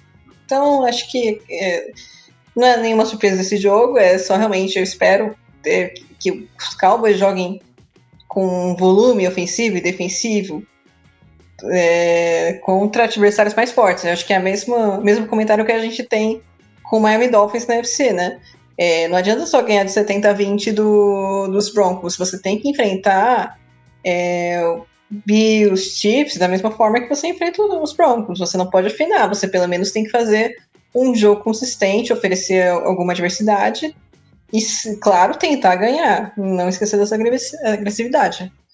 E agora os Giants, cara, pra mim essa temporada dos Giants já tava perdida. Quando eles, é, eles deram um contrato pro Daniel Jones, porque aquilo ali foi um erro colossal. Os, o motor do ataque dos Giants nunca foi o Daniel Jones, foi, era, era o Saquon Barkley, todo mundo sabia disso. Daniel Jones nunca é, apresentou sinais de que poderia ser um, um, um quarterback é, titular e, ou até mesmo um quarterback de elite da, na NFL. Então, esse contrato foi um erro. É, e é claro que essa insistência com o Tommy DeVitos também é, deve ser por causa, não vou falar que é, porque eu não, não estou lá nos bastidores, mas deve ser por conta de posicionamento de draft, porque, pelo amor de Deus, é, tem com certeza deve ter um quarterback melhor do que ele na liga. Até o Carson Wentz, que estava né, livre ali até, até ontem. É, o Carson Wentz é melhor que o, que o Tommy DeVito, com certeza. E olha que eu não gosto do Carson Wentz. Ah, com certeza é melhor, né? E tinha, né, sendo justo mais ou menos com os Giants, tinha o Tyrell Taylor, mas ele também machucou, né? Então é o que sobrou, mas se eles quisessem né, um quarterback melhor, eles poderiam, porque praticamente qualquer um é melhor que o DeVito, então eles poderiam ter buscado algum, mas eu acho que é aquela situação, né, que eles chegaram aqui com uma campanha tão ruim que não vale mais a pena buscar um quarterback bom para ganhar jogos, né? Então vai ser o DeVito mesmo, porque é a melhor chance que eles têm de não ganhar jogos e conseguir um bom quarterback talvez no é, próximo. Ricardo, draft. tem um apelo aqui, por favor, times da NFL, alguém tira o Holton Ailers do practice squad do Seahawks e dá uma chance pro cara, vocês estão perdendo o Taysom Hill 2.0 aí, então acho que o Giants, de repente, olhar com um pouquinho de carinho ali, olhem com um pouquinho de carinho o practice squad do Seahawks, os Colts já perderam essa chance, algum time deu uma chance pro Holton Ailers, porque eu acho que vocês não vão se arrepender, acho que é um, é um dos quarterbacks que vale a pena ficar de olho nessa, nessa última classe que veio, que veio do draft ali. Pelo menos vai ser divertido, né? Com certeza. Outro, outro quarterback que eles poderiam ter ido atrás é o Tyler Huntley dos, dos Ravens, né? É, reserva tem um estilo parecido do Daniel Jones, joga bem. É reserva, mas, meu. É, eles não quiseram mesmo, né? Se eu fosse eles, pagava uma, pagava uma first no Jimmy Garoppolo. meu, o Jimmy Garoppolo é melhor que o. Esse é Olha, o ponto. Essa... Ah, não, não tem como ser pior que o DeVito. Tô vendo aqui, um, nesse exato momento, um belo jogo entre Aidan O'Connell e o Zach Wilson, e os dois são melhores que o DeVito também. Então, você vê que não, não tem condição mesmo do DeVito ser jogador da NFL. Mas, beleza, vamos lá pro próximo jogo. Agora, Fernando volta aqui para falar de outro jogaço da rodada, né? Só que não, como antecipamos também já na, no destaque inicial, Colts e Patriots jogaram na Alemanha, eles até no cartaz de divulgação lá que saiu essa semana, tava de um lado Tom Brady e do outro Peyton Manning, né? Para ver se enganava os alemães lá. Mas espero que eles tenham ido ao jogo Procon sabendo. a Alemanha podia entrar com uma ação aí tranquilamente, né? Sim, não, tem, tem que com certeza processar a NFL por conta disso, porque em, quem foi lá meio desavisado chegou lá, tava Mac Jones contra Garner Minshew. É, e melhor para o Minchel e para os Colts, que venceram por grande, um grande placar de 10 a 6. É, então, mais um jogo que é, tecnicamente ficou muito a desejar. Mas, Fernando, o que você tem analisado a partida? Patriots, que é, eu falei do Mac Jones, mas ele nem terminou o jogo, né? Ele saiu da partida para a entrada do Zapp, que não melhorou muito a situação. E um do, acho que o melhor momento da partida, na verdade, foi a interceptação do Zapp no final do jogo e o Bill Belichick colocando a mão na cabeça desesperado, assim, porque realmente ele não tem muito o que fazer ali. Talvez já esteja pronto para preparar a aposentadoria dele depois desse, de mais uma frustração. Mas aí, Fernando, análise desse jogo que uh, os alemães tiveram que assistir hoje. É, Ricardo, sobre o jogo em si, acho que tem muito pouco, para ser sincero, para falar, né? Um jogo que surpreendentemente começou com pontuações dos dois primeiros drives ofensivos, né? E aí, Ricardo, eu acho que o único recorte, um pouquinho mais sobre esse jogo mesmo que eu tenho para fazer, é sobre, de novo, né, que eu trouxe um destaque inicial brevemente, é a questão de aproveitamento de red zone, né? Os Colts entraram nessa partida com a nona pior defesa de red zone, né? Os Colts cediam touchdowns em praticamente 70%, acho que era 68, tem uns trocados ali, e os Colts cediam touchdown em situação de red zone. E a defesa dos, a, o ataque dos Patriots sentou como o quarto melhor da liga em aproveitamento de red zone, né? Os Patriots convertiam dois terços da chegada de red zone em touchdown ali, né? 66,7%. Tudo bem, não são muitas chegadas, mas ainda assim o time, quando chega, é eficiente, né? Então, uh, eu acho que é, pelo menos gente, é, era um ponto positivo que ainda restava nesse ataque e que acabou não dando certo nessa partida, né? Os Patriots falharam e falharam várias vezes ali uh, nessa, nessa chegada na red zone. Né? Logo no começo da partida foi uma delas, né? Que o, uh, o Chase Ryland ele, ele chuta um field goal ali na linha de 20 jardas e abre o placar para os Patriots. Os Colts respondem com um touchdown ali do Jonathan Taylor, né? O Shane Steichen arrisca uma quarta descida na linha de uma jarda. Uh, o Jonathan Taylor corre ali pela direita com o Kylen Granson servindo de bloqueador principal para ele. Os Colts anotam um touchdown que seria a antepenúltima pontuação dessa partida, né? Surpreendentemente, depois de dois depois de duas pontuações drives iniciais, a partida só foi ter pontos novamente ali no segundo tempo, né? Uh, o, Matt Gay erra um field goal de 57 yards ali no final do primeiro tempo, que eu cheguei a comemorar, porque eu achei que a bola tinha entrado, né? Passa por um, acho que foi uma questão de um centímetro ali que a bola acaba não entrando. Uh, mas no fim das contas, o primeiro tempo termina 7 a 3 Logo no primeiro drive do segundo tempo, o Gardner Minshew lança mais uma interceptação absolutamente tenebrosa, né? E quando o Gardner Minshew começa a correr e ameaça nessa bola, o torcedor do Scott já sente uma pontada no peito ali, porque sabe que vem alguma tragédia por aí, né? E de fato, eu não faço a menor ideia do que o Gardner Minshew tentou. Não sei se o passe dele foi pro Kylen Granson ou foi pro Michael Pittman, mas ele acaba lançando a bola numa cobertura dupla dos linebackers dos Patriots. A bola acaba sendo desviada e interceptada uh, ali pelo Bryant. E os Patriots não conseguem aproveitar esse turnover, né? E de novo, uh, os Patriots chegam na red zone. O Chase Ryland tem um field goal relativamente curto, 35 jardas. Ainda que tem sido uma tendência preocupante para esses special teams dos Patriots, o Ryland acaba errando né, esse chute, né? Então o kicker novato dos Patriots perdendo alguns chutes nessa, nessa faixa de 30, 40 jardas que hoje em dia os, os kickers acho que têm obrigação de acertar, né? Uh, os Patriots depois conseguem um drive de, 10, de quase 10 minutos ali, que termina em outro field goal na linha de 5 jardas. Uh, e aí nessa partida, nesse, nesse drive ali, o Mac Jones ele quase é interceptado pelo Julian Blackmon, né? Como eu tinha comentado, o Mac Jones era um dos poucos quarterbacks dessa temporada que ainda não tinha sofrido nenhum turnover na red zone. Ele quase é interceptado pelo Julian Blackmon, uma bola que ele coloca na mão ali do safety dos Colts, mas que o Blackmon acaba dropando. Uh, os, os Patriots chutam um field goal e deixam a diferença ali em quatro em, em, apenas um ponto. Os Colts conseguem responder com um field goal ali, que dessa vez o Matt Gay acaba acertando, né? De 51 jardas. E aí, Ricardo, vem o, o primeiro turnover do Mac Jones na red zone na temporada, né? Uh, os Patriots tem, uh, acabam ficando numa segunda descida longa ali depois dos Colts pararem o Ezekiel Elliott atrás da linha de scrimmage. E aí, uh, aí é um passe ruim de fato no Mac Jones, a bola acaba ficando muito longe do Mike Gesicki uh, e o Julian Blackmon. Dessa vez não dropa, era uma interceptação até mais difícil do que a primeira que ele acabou dropando, mas aí dessa vez ele consegue, ser, ele consegue se é, segurar a bola, se redime do primeiro lance, né? E aí deu para ver o Mac Jones. Né, e aí, Ricardo, acho que é, antes de só de falar do finalzinho do jogo, né? Acho que abriu falar sobre o Mac Jones, né? Que acho que é um quarterback que eu sempre defendi, eu sempre gostei dele, sempre de Alabama.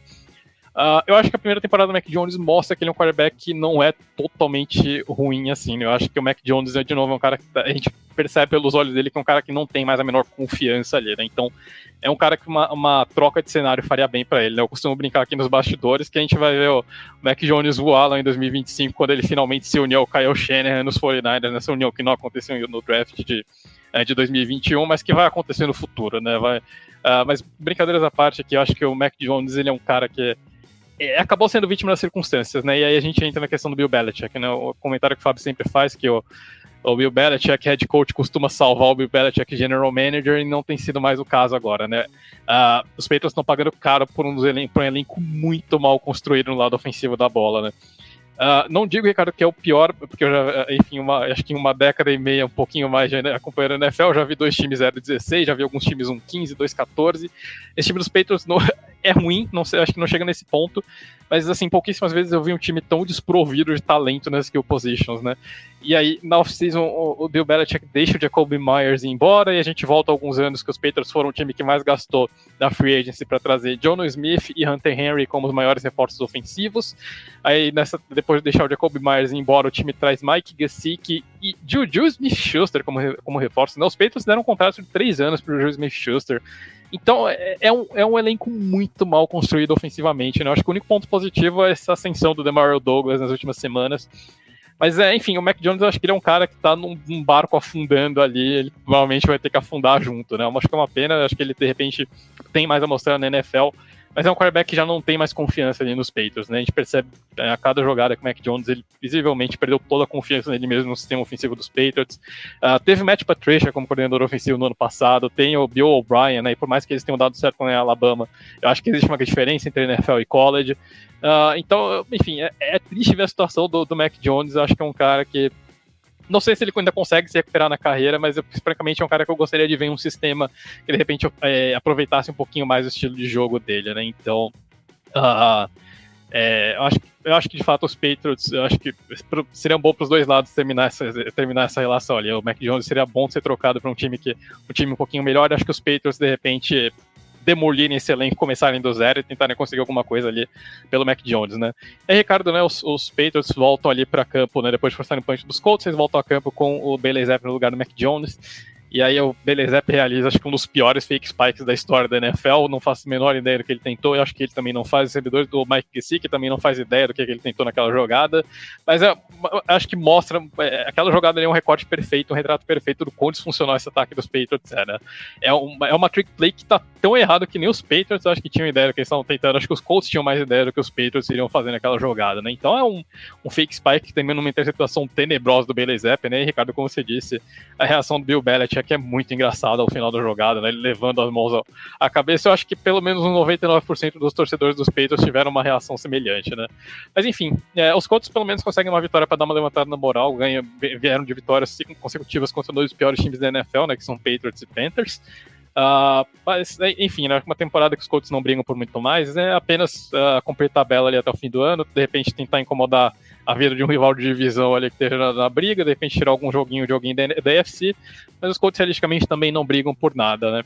Então, tô curioso para ver também para onde que a franquia New England Patriots vai como um todo, né? Depois de duas décadas de sucesso, acho que um pouquinho de sofrimento é merecido ali, né? Os Patriots estão descobrindo um pouquinho ali como é a NFL de verdade ali, depois de passar duas décadas com é, o, o, Tom Brady. Enfim, acho que é desse jogo não tenho é, muito mais a acrescentar, mas realmente é, é, é, complicado, é bem complicada a situação dos Patriots, né? Um time que não tem linha ofensiva, não tem running back, não tem um bom grupo de wide receivers, não tem um bom grupo de tight ends, eu acho que falta basicamente praticamente tudo ali. Tem que fazer, refazer o ataque do zero, né, praticamente na, na próxima temporada. Mas hoje o Fernando tá defendendo aqui os quarterbacks oprimidos e tal, e nessa do Mac Jones é a que eu mais Desde sempre, né, Ricardo? Desde sempre que eu defendi o Blake Bortles. não, ali você ia longe demais também, né? Mas o, o Mac Jones realmente ele não tem nada né, no time dele, então é difícil culpá-lo e também aparentemente não vai sair muito, é, muito mais desse time, desse ataque. Seria realmente uma boa reformular tudo e, e para o Mac Jones seria uma boa também, talvez, mudar de áreas ano que vem. É, e vimos que o Zapp não dá também, né? Não, não é a solução. É, vamos lá, então, próximo jogo agora, Fábio, você fala pra gente de Atlanta Falcons e Arizona Cardinals, que é, teve, acho que a grande notícia desse jogo é o retorno do Kyler Murray, né, não tem jeito, é, ele voltando de uma grave lesão, os Cardinals ganhando o jogo, o Cardinals que estava naquela briga ali pela, pela pior campanha para ter a melhor escolha no draft, e aí fica nesse dilema, porque se o Kyler Murray jogar bem nesse restante de temporada, provavelmente não vai fazer tanta falta perder a primeira escolha, né? Porque vão ter um bom quarterback. Mas ao mesmo tempo distanciam ele, eles dessa briga. Agora, se o Kyler Murray jogar mal, mas ganhar uns joguinhos, aí vai sentir, né? Porque aí eles vão talvez pensar em é, que deveriam trocar de quarterback e tal, só que não vão ter uma condição de escolher o melhor possível. Enfim, então fica nesse dilema, mas para os Cardinals é, pareceu um, uma vitória que é, todo mundo estava querendo ali, né? Foi um, final do jogo demonstrou que estava todo mundo muito empolgado com a vitória, o Murray, o James Conner ali, enfim, todo mundo feliz com a vitória, então pareceu que é um time que tá, como para mim foi durante toda a temporada, o Cardinals não me pareceu um desses times que tá tancando declaradamente, que é, realmente é, perde porque quer perder, né? Eles em muitos momentos fizeram jogos duros, e a campanha talvez não mostre isso. Mas enfim, essa vitória dos Cardinals com o Kyler Murray, enquanto dos Falcons tivemos aí o Taylor Heineken se machucando e dando lugar para o Desmond Reader, né? Então, nem, nem essa mudança aí surtiu efeito, porque também o Heineken não pôde jogar. E finalmente um jogo bom do Bichon Robinson, que só foi bom porque ele saiu do seu time no Fantasy, não é isso? Exatamente isso, né? Eu acho que, na verdade, é, em virtude da, da, do excesso de cobrança que o Arthur Smith vem, vem recebendo, é, por não utilizar o Bijan Robinson, né, que foi um investimento realmente muito alto, uma escolha é, de top 10 do draft, é, você tirar ele na, em situações de red zone é um problema hoje. Ele ficou numa situação de red zone, acabou fazendo touchdown, então só reforça que realmente o Arthur Smith estava sendo teimoso, queria mostrar que o mundo inteiro estava errado, né? Mas esse jogo é bem como você falou, Ricardo, é um jogo que mostra muito o como é, o Kyler Murray ele muda a forma desse, desse, desse time jogar e como ele empolga uh, os companheiros em campo, né? Em várias jogadas que outros quarterbacks dificilmente iam conseguir estender, ele conseguiu estender a jogada com as pernas, mesmo e ganhar uh, boas jardas, converter descidas. É, foi, foi, muito, foi muito interessante ver esse retorno de, de um jogador que parece realmente saudável. É, em virtude de tudo que a gente já ouviu falar sobre o Kyler Murray, né? A, talvez o, o nível de comprometimento dele com o jogo não ser o ideal, eu tinha minhas dúvidas se ele ia conseguir voltar em alto nível, uh, e ainda não vou cravar, né? Não vamos super reagir a algo, né? É, mas não vou cravar que ele voltou em alto nível, mas ele parece realmente saudável e muito inteligente, né? Várias jogadas em que ele saía correndo com a bola, quando ele viu que ele ia receber o contato, ele fazia um slide, então se protegendo e sabendo se poupar é, de, de, tomar hit mesmo, que é, é, é, tudo que ele não precisa fazer é ficar apanhando e machucando essa perna o jogo em si teve bastante alternância de, de, de liderança, né? Uh, enquanto os Cardinals marcavam field goals no início da partida, uh, os os Falcons eles conseguiram marcar touchdowns, né? O primeiro uh, um, do Heineken para um, num passo para Scott Miller, depois esse touchdown justamente do Bijan Robinson para abrir um, um 14 a 6. E eu acho que aí entra um pouquinho essa questão do Kyler Murray, né? O Kyler Murray fa faz um, um, read option, o defensive end uh, compra completamente de que seria uma corrida com o running back, ele puxa a bola de volta e entra facilmente na end zone. E aí é, é, é uma punição, né? Você enfrentando o Kyler Murray, você esquece por algum segundo que ele é, pode correr com a bola, você merece ser punido mesmo.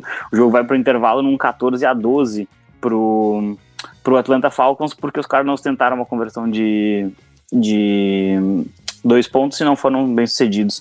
Né? E os Cardinals viram o jogo logo na primeira campanha do segundo tempo, uh, através de um, de um field goal.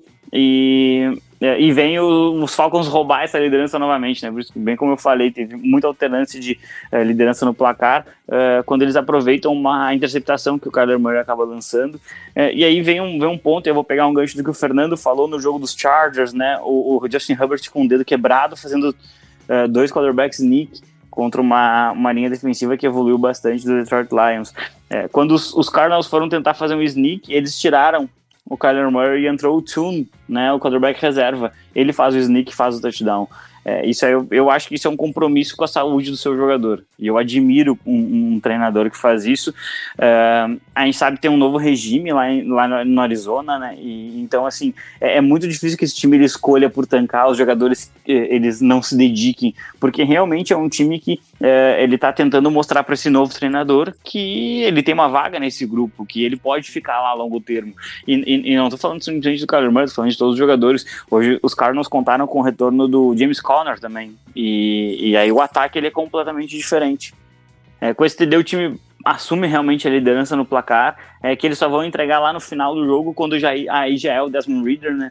E, e ele leva a bola até a endzone, uh, mas acaba deixando tempo no relógio, dois minutos e meio. Em dois minutos e meio, o Kyler Murray conduz a campanha do, uh, do field goal, e com isso o, o Arizona Cardinals vence o jogo com um field goal de 23 jardas do Matt Prater, né, o eterno.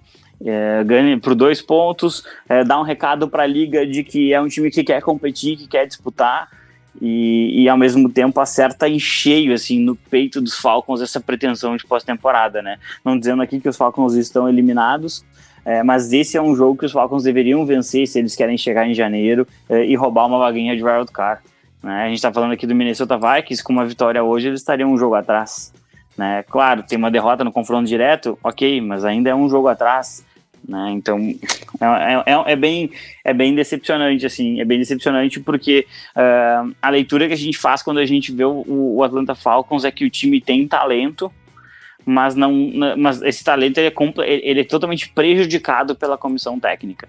A gente vê uh, Kyle Pitts um dos melhores Tyrants que já saiu do college, não consegue jogar. Drake London, escolha top 10, não consegue jogar. Bijan Robinson, hoje teve números ok, mas não conseguiu jogar esse ano ainda.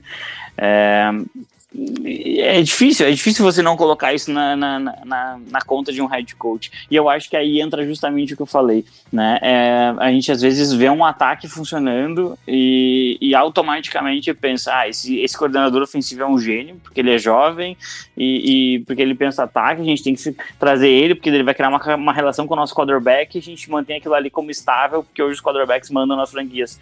É, não dá para simplesmente você se reduzir a isso. É, a gente está vendo um exemplo nos Texans, talvez os Cardinals venham a ser um exemplo também é, de, de, treinadores que têm uma mentalidade defensiva e podem acabar conduzindo uma franquia para o sucesso também.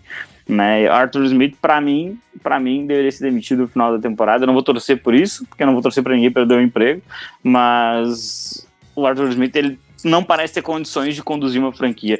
É, tem uma, uma regra, entre aspas, na NFL, de que se você não consegue levar o seu time para pós-temporada em três anos, você perde o emprego. Então, Arthur Smith, Robert Saleh deveriam estar bem preocupados, apesar de que a situação dos Jets é bem específica com a questão do Aaron Rodgers. Uh, mas uh, o Arthur Smith é um, é um, é um, treinador que deveria estar no hot seat, né?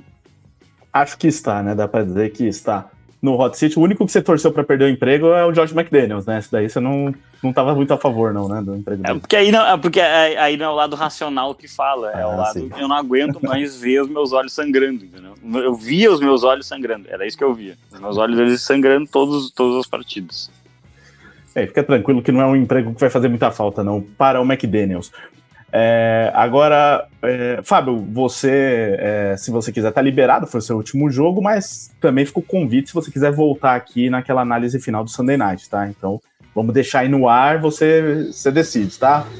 Depende mais do Sunday Night do que de mim, vamos ser sinceros, né? Eu não preciso, eu, eu, eu preciso é, conter o número de palavrões que eu posso falar num programa, então é, depende muito mais do Sunday Night esse segundo tempo. Agora acaba de terminar o primeiro tempo, 9 a 6 Jets, e eles recebem a bola no início da segunda etapa. Um jogaço, né? Então, beleza. Se você não voltar, um grande abraço. Se voltar, até já então, beleza? Um grande abraço, obrigado a todo mundo que nos ouviu. Acho muito provavelmente não voltarei, né? Mas faz, parte, faz parte, fica uh, essa rodada incrível aí como destaque. Eu acho que o grande destaque que a gente pode dar é o jogo dessa quinta-feira. Não vou nem falar do Monday Night, uh, porque em tese não é um jogo tão equilibrado, mas quinta-feira começa uma, uma semana com um jogaço na AFC North.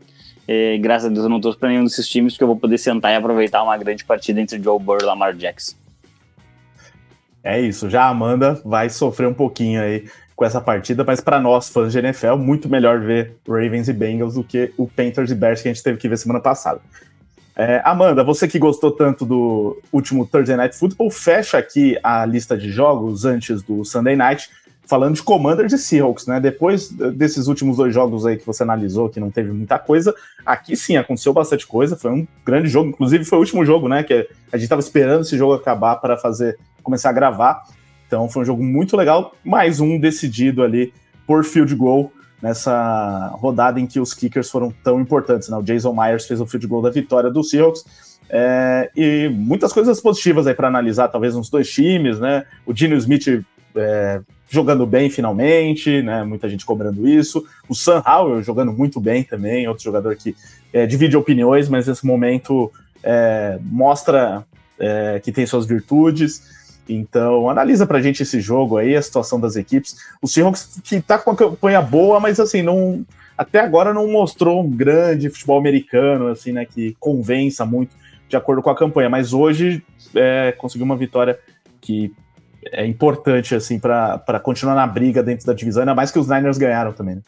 É, foi uma vitória muito importante para o Seahawks, né? Acho que também uma das críticas ao time do Seahawks é, é justamente ser capaz de vencer esses jogos difíceis, porque na temporada anterior teve um pouco de dificuldade, nessa temporada também teve um pouco dessa questão, apesar de ter ganhado do Los Angeles Chargers, mas a gente sabe que os Chargers eles lutam como nunca e perdem como sempre.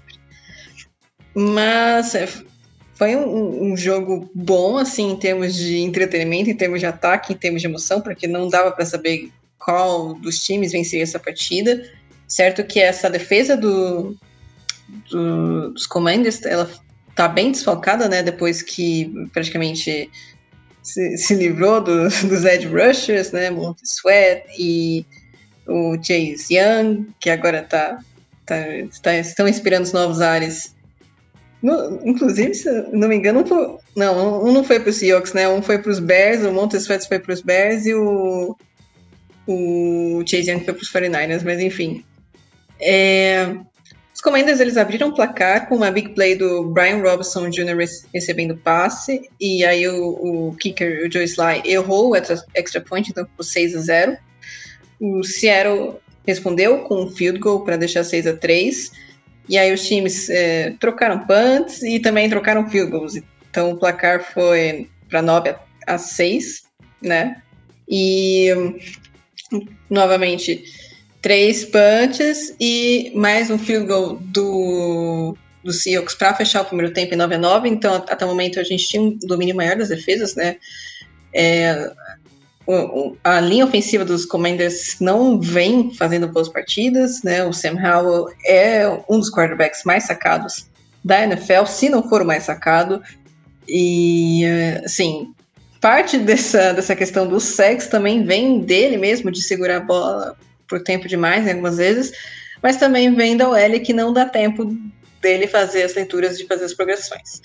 Porque eh, quando ele tem tempo para pensar alguma coisa, ele, ele ele faz algumas jogadinhas engraçadinhas. É, é um quarterback que tem ferramentas muito interessantes, que, que tá sabendo adicionar a, o ataque dos Commanders de uma forma muito interessante, vem jogando bem, assim, mesmo em jogos difíceis, né? Teve um jogo ou outro que sofreu bastante turnover, sim, mas de forma consistente vem produzindo em termos tanto de jardas quanto em touchdowns, pontuações, que é uma coisa que eu observo bem quando eu avalio quarterback. Eu, eu, eu, particularmente não gosto daqueles quarterbacks que só fazem jardas e não pontuam, porque algo de eu acredito que tem algo de errado se o quarterback não consegue pontuar na red zone.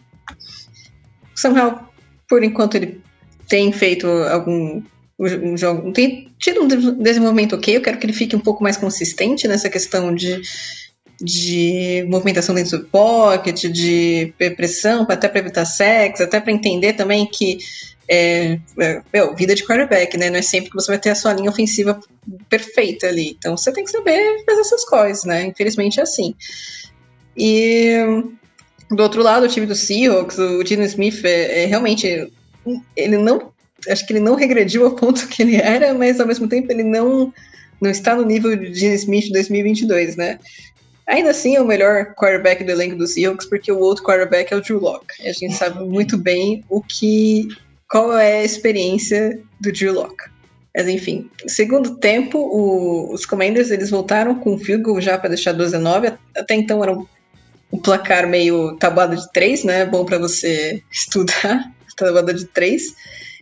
E aí veio o, o primeiro touchdown com, com conversão de extra point para quebrar um pouco essa sequência, né? Que veio em um touchdown de 64 jardas do Kenneth Walker em passe em screen. Tem uma jogada até parecida com o, o touchdown do, do, Brian Robson Jr., só que o, o, o, Kenneth Walker ele correu mais, né? Correu um pouquinho mais, para deixar o placar em 16 a 12.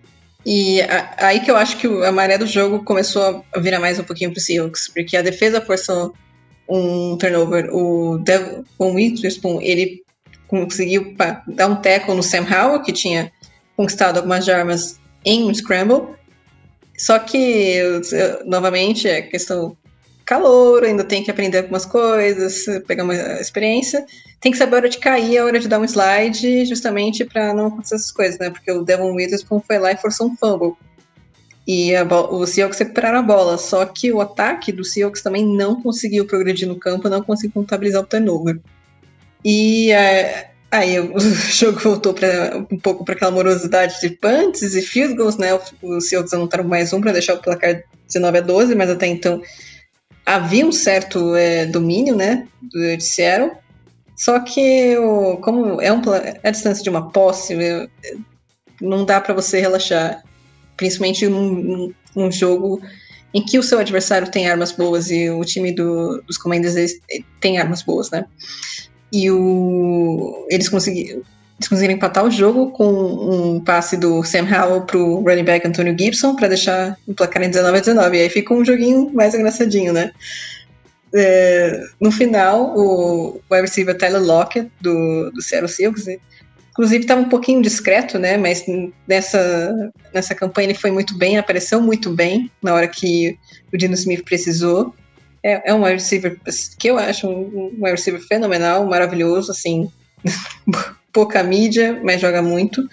Não é veterano, não tem a mesma explosão que o Justin Jefferson, o Jamar Chase, mas é um, o, o Tyler Lockett é um wide receiver muito consistente. e apareceu na hora certa, com, foi a estrela de uma campanha e marcou um touchdown para deixar 26 a 19 para os Seahawks. E aí o Sam Howell, ele também reage né, a, a, essa pontuação. Ele vai lá, lança um belo passe para o Diami Brown, recebedor do, dos Commanders. Diami Brown ele corta alguns tackles e empata o jogo em 26 a 26. E aí você, é, a cena tá engraçada que o, você vê o Terry McLaurin pedindo pro Diami Brown, cai, cai, cai porque o jogo estava acabando e a ideia também, lógico, marcar o touchdown, mas também tirar o tempo do relógio para não deixar que os Seahawks conseguissem chutar o field goal, né? Essa era a ideia do, do, do Terry McLaurin. Mas o Damian Brown ficou com o touchdown, né? É, não teve essa, um pouquinho dessa visão. E aí os Seahawks eles conseguem emplacar uma campanha final em que novamente o, o wide receiver do, do elenco aparece, né, para para puxar a responsabilidade para si. No caso foi o DK Metcalf, que eu também acho um wide receiver incrível, né? Eu, eu, eu tenho, tenho algumas questões de temperamento dele um pouco explosivo, às vezes dá umas faltas, arranja umas brigas, faz algumas besteiras, mas não, não, não dá para dizer que o, DK Metcalf ele não, não joga com o coração, porque ele, ele sempre joga e dá tudo. E nessa campanha, no final, ele apareceu, ajudou o Dino Smith a colocar o, o Seattle Seahawks em posição de chutar um field goal confortável pro, pro Jason Myers, que é um, um, um kicker confiável, tá no, no Seahawks há muito tempo, né? Mas você quer facilitar a vida do seu kicker, você não quer deixar ele assim, em situações de 60, 57 jardas, que aí são realmente são, são chutes que você que o seu kicker é, tem uma probabilidade maior de errar e, e a culpabilidade menor, né? Mas enfim, o Jason Myers converteu, vitória do Seahawks, uma vitória é, consistente contra um time que do, dos Commanders, que é um time interessante, está em evolução, né? Acredito que não, talvez não consiga competir agora, mas talvez com uma nova direção, é, rumores de que o Eric Bieniemy vai ser promovido head coach na próxima temporada, então talvez é, com uma nova direção, com algumas peças mais consistentes, talvez algum reforço na defesa, talvez esse time ele, ele seja capaz de competir um pouco melhor, né? E o Seattle Seahawks é, vem ganhando jogos, tem um elenco melhor do que do que muita, muita gente achava e conseguiu até não perder muito em questão de nível, né, com a saída do, do Russell Wilson.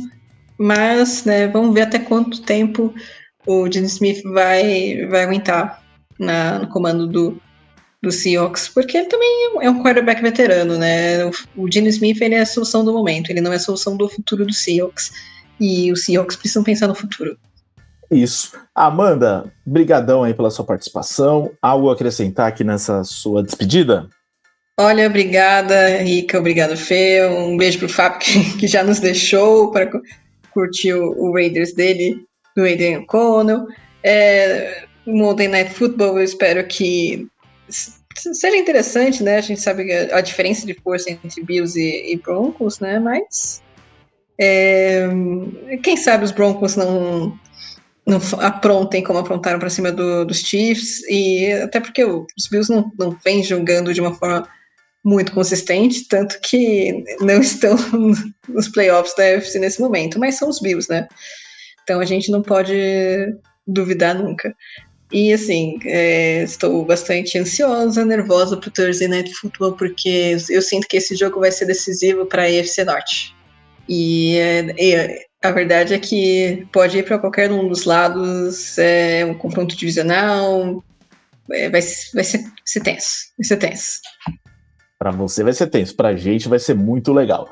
Valeu, Amanda, obrigado, até a próxima. Fernando, daqui a pouco a gente volta então para analisar Jets e Raiders. Acho que sem o Fábio, né? Pelo visto, sim. Vamos torcer para que ele volte, para que ele fique vivo depois desse jogo aí, porque tá complicada a situação dos Raiders. Então, em instantes voltamos. Vamos lá, estamos de volta agora para falar do Sunday Night Football da rodada. Jets e Raiders, que não era um jogo que a gente esperava para um Sunday Night Football nesse momento, né? Mas a tabela foi feita lá atrás e tinha previsto esse jogo. Então, vitória dos Raiders por 16 a 12. O Fábio não voltou, né? Apesar da vitória, ele preferiu não participar, porque talvez tivesse alguns xingamentos a fazer a alguns jogadores, alguns momentos ali. mas talvez é, seja melhor assim, porque tá feliz com a vitória, pelo menos.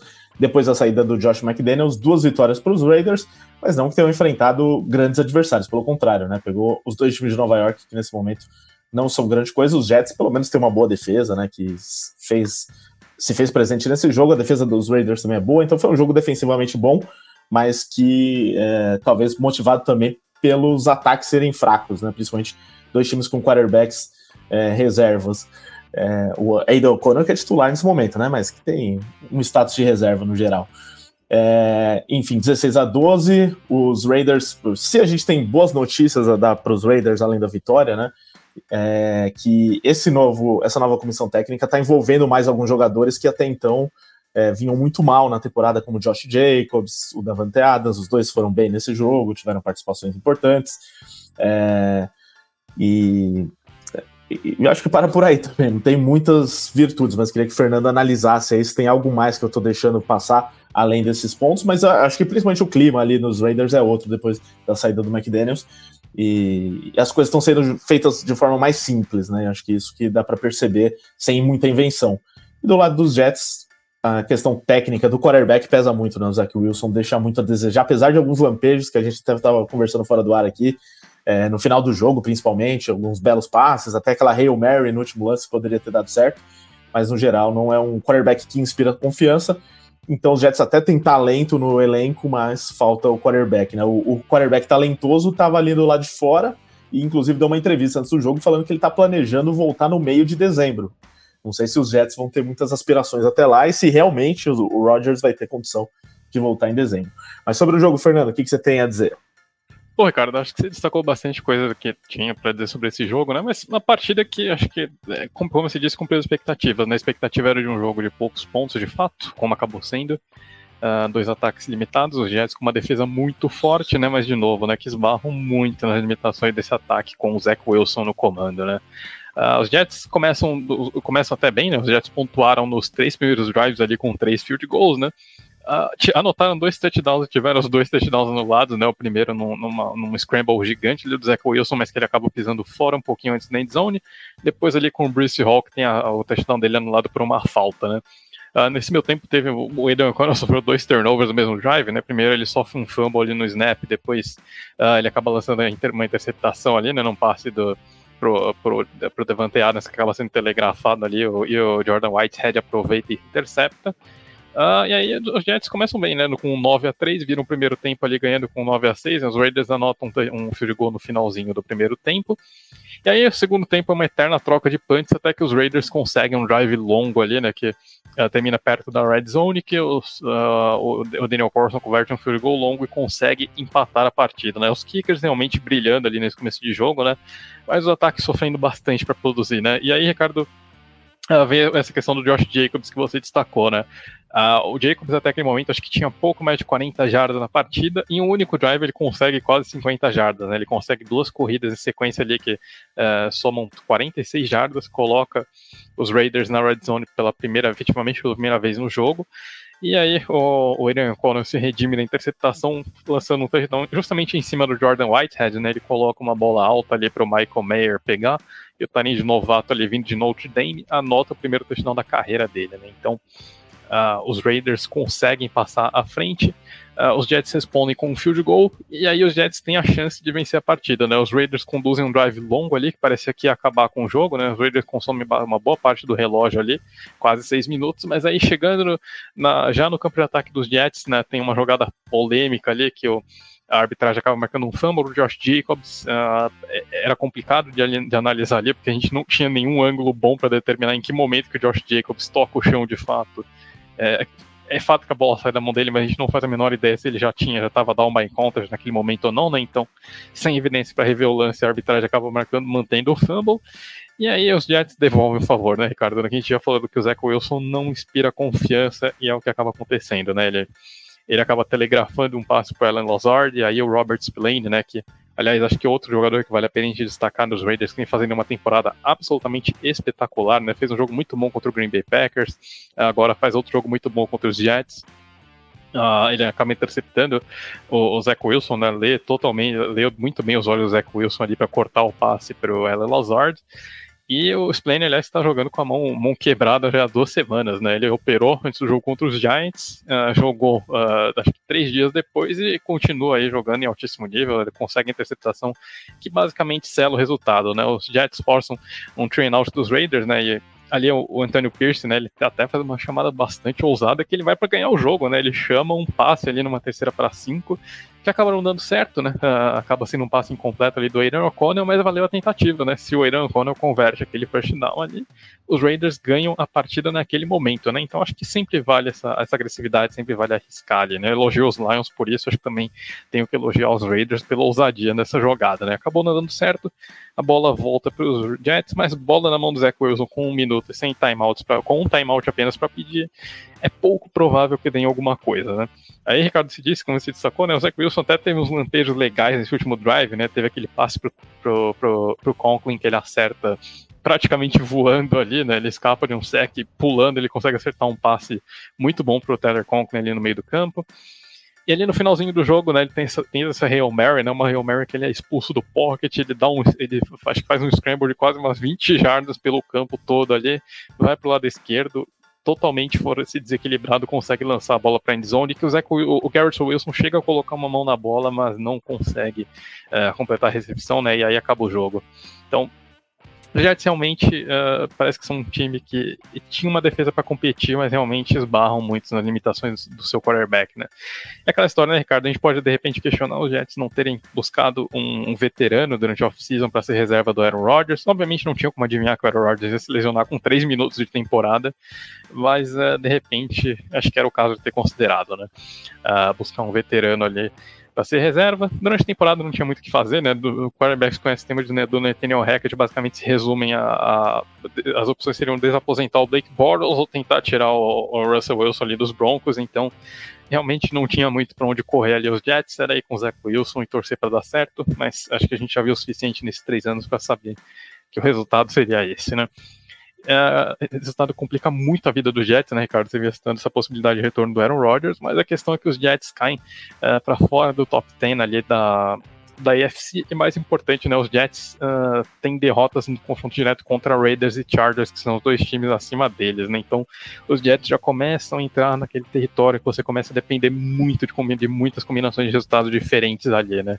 Uh, a tabela dos Jets é até um pouquinho viável, né? Eles têm alguns jogos complicados dentro da divisão, tem dois jogos contra os Dolphins, tem um jogo contra os Bills, mas também tem jogos vencíveis ali contra Commanders, contra Atlanta Falcons, então até dava para sonhar pela tabela, né? Tem os Patriots na semana 18 pela tabela dá para sonhar, mas a combinação de resultados dificulta muito a vida do New York Jets, né?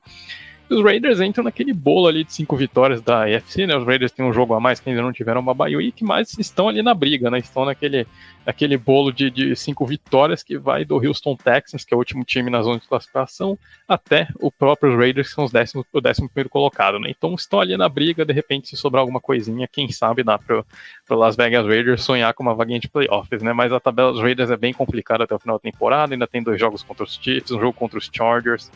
Uh, tem o Miami Dolphins ainda na semana que vem, então não é uma tabela muito simples ali, né? Acho que é o que impede os Raiders de de repente sonharem um pouquinho mais alto, né? Mas pelo menos acho que o Fábio deve estar feliz ali de estar vendo o time jogando bem melhor sem o Josh McDaniels ali na sideline. É, pelo menos uma alegria para o Fábio é essa daí, porque a sequência da temporada vai ser difícil para os Raiders. Eu não consigo ver esse time ganhando muito mais jogos aí, principalmente esses próximos cinco jogos aí, duas vezes Chiefs, Dolphins, Vikings, Chargers. Vai ser difícil. Pegou agora as, as melhores possibilidades de vitória, pegou agora, né? Então, é, mas de qualquer maneira, pelo menos vai havendo ali um resgate de alguns jogadores, algumas boas notícias nos Raiders. Quem sabe, né? O time surpreenda. É, só não sei também se vai conseguir surpreender com o Aidan O'Connell como quarterback. É isso, Fernando. Brigadão aí mais uma vez, seu destaque final aquele tradicional preview do Monday Night Football. É isso, traz aí pra gente e obrigado pela participação mais uma vez. Valeu, Ricardo. Obrigado, Amanda e o Fábio que estiveram conosco ali no primeiro bloco. É, muitíssimo obrigado a quem esteve conosco aqui nessa assim, mais uma maratona de domingo de NFL. E pois é, né, Ricardo? Monday Night, estamos um pouquinho fora de forma nas zicadas dessa temporada. A gente está acertando a maior parte dos palpites ali. Então vamos arriscar aqui nesse Bills e, e Broncos, né? Os Broncos, obviamente, se reencontrando na temporada, a defesa, do, a defesa começando a funcionar um pouquinho melhor, o ataque ainda sofrendo um pouquinho para engrenar, mas uh, os Broncos vêm num bom momento, né? Principalmente embalados ali depois daquela uh, vitória sobre o Kansas City Chiefs. Então, e um Buffalo Bills que vem no, no, sentido oposto, né? Um Buffalo Bills que vem tropeçando nos últimos jogos, vem uma sequência ruim de resultados. Então, momentos que, que a gente imaginaria que estariam trocados nesse momento nessa altura da temporada, né? A gente provavelmente imaginaria um Buffalo Bills mais forte e um Denver Broncos tropeçando um pouquinho mais. Mas apesar disso, Ricardo, eu acho que o time dos Bills ainda é ligeiramente melhor, né? Eu acho que esse é o momento que os Bills normalmente costumam se recuperar dessas oscilações, né? No ano passado foi semelhante, né? Os Bills tiveram uma oscilação na metade da temporada, depois voltaram a engrenar um pouquinho mais para a reta final. Eu acho que agora os, os Bills provavelmente começam é, a jogar melhor, né? Então, Deve ser um jogo apertado, os Broncos vêm embalados de duas vitórias seguidas, mas acho que a sequência termina aqui, né? Acredito que os Bills vencem, só não sei dizer se será um jogo apertado ou não. Aí é, é, é acho que vai depender do que o Josh Allen, de como o Josh Allen entrará em campo nessa segunda-feira, né? Mas acho que de qualquer forma, independente de qualquer coisa, eu considero os Bills ainda como favoritos para essa partida. É difícil zicar um jogo desse aí no Monday Night Football, mas pode acontecer porque os Bills não estão jogando do jeito que a gente esperava. É isso, valeu, Fernando. Obrigado mais uma vez, Fábio e Amanda, que estiveram com a gente durante mais, é, durante mais um podcast domingo de NFL. E volto na próxima semana, é, ainda cobrindo as férias do André. É, lembrando que esse podcast é produzido pelo Estúdio WPcom. Grave o seu podcast você também. Mande mensagem para o nosso amigo Pix e tire suas dúvidas no número 54996205634 ou acesse o site grupo wpcom.com.br barra estúdio, onde você também confere é, toda, é, todos os canais de comunicação da WP, inclusive para ver lá como funciona o mini curso para editar podcasts. E não esqueça também de aproveitar o cupom PLAYOFF10 na Centauro. Com esse cupom você ganha mais 10% de desconto nas suas compras. Um grande abraço a todos, até a próxima.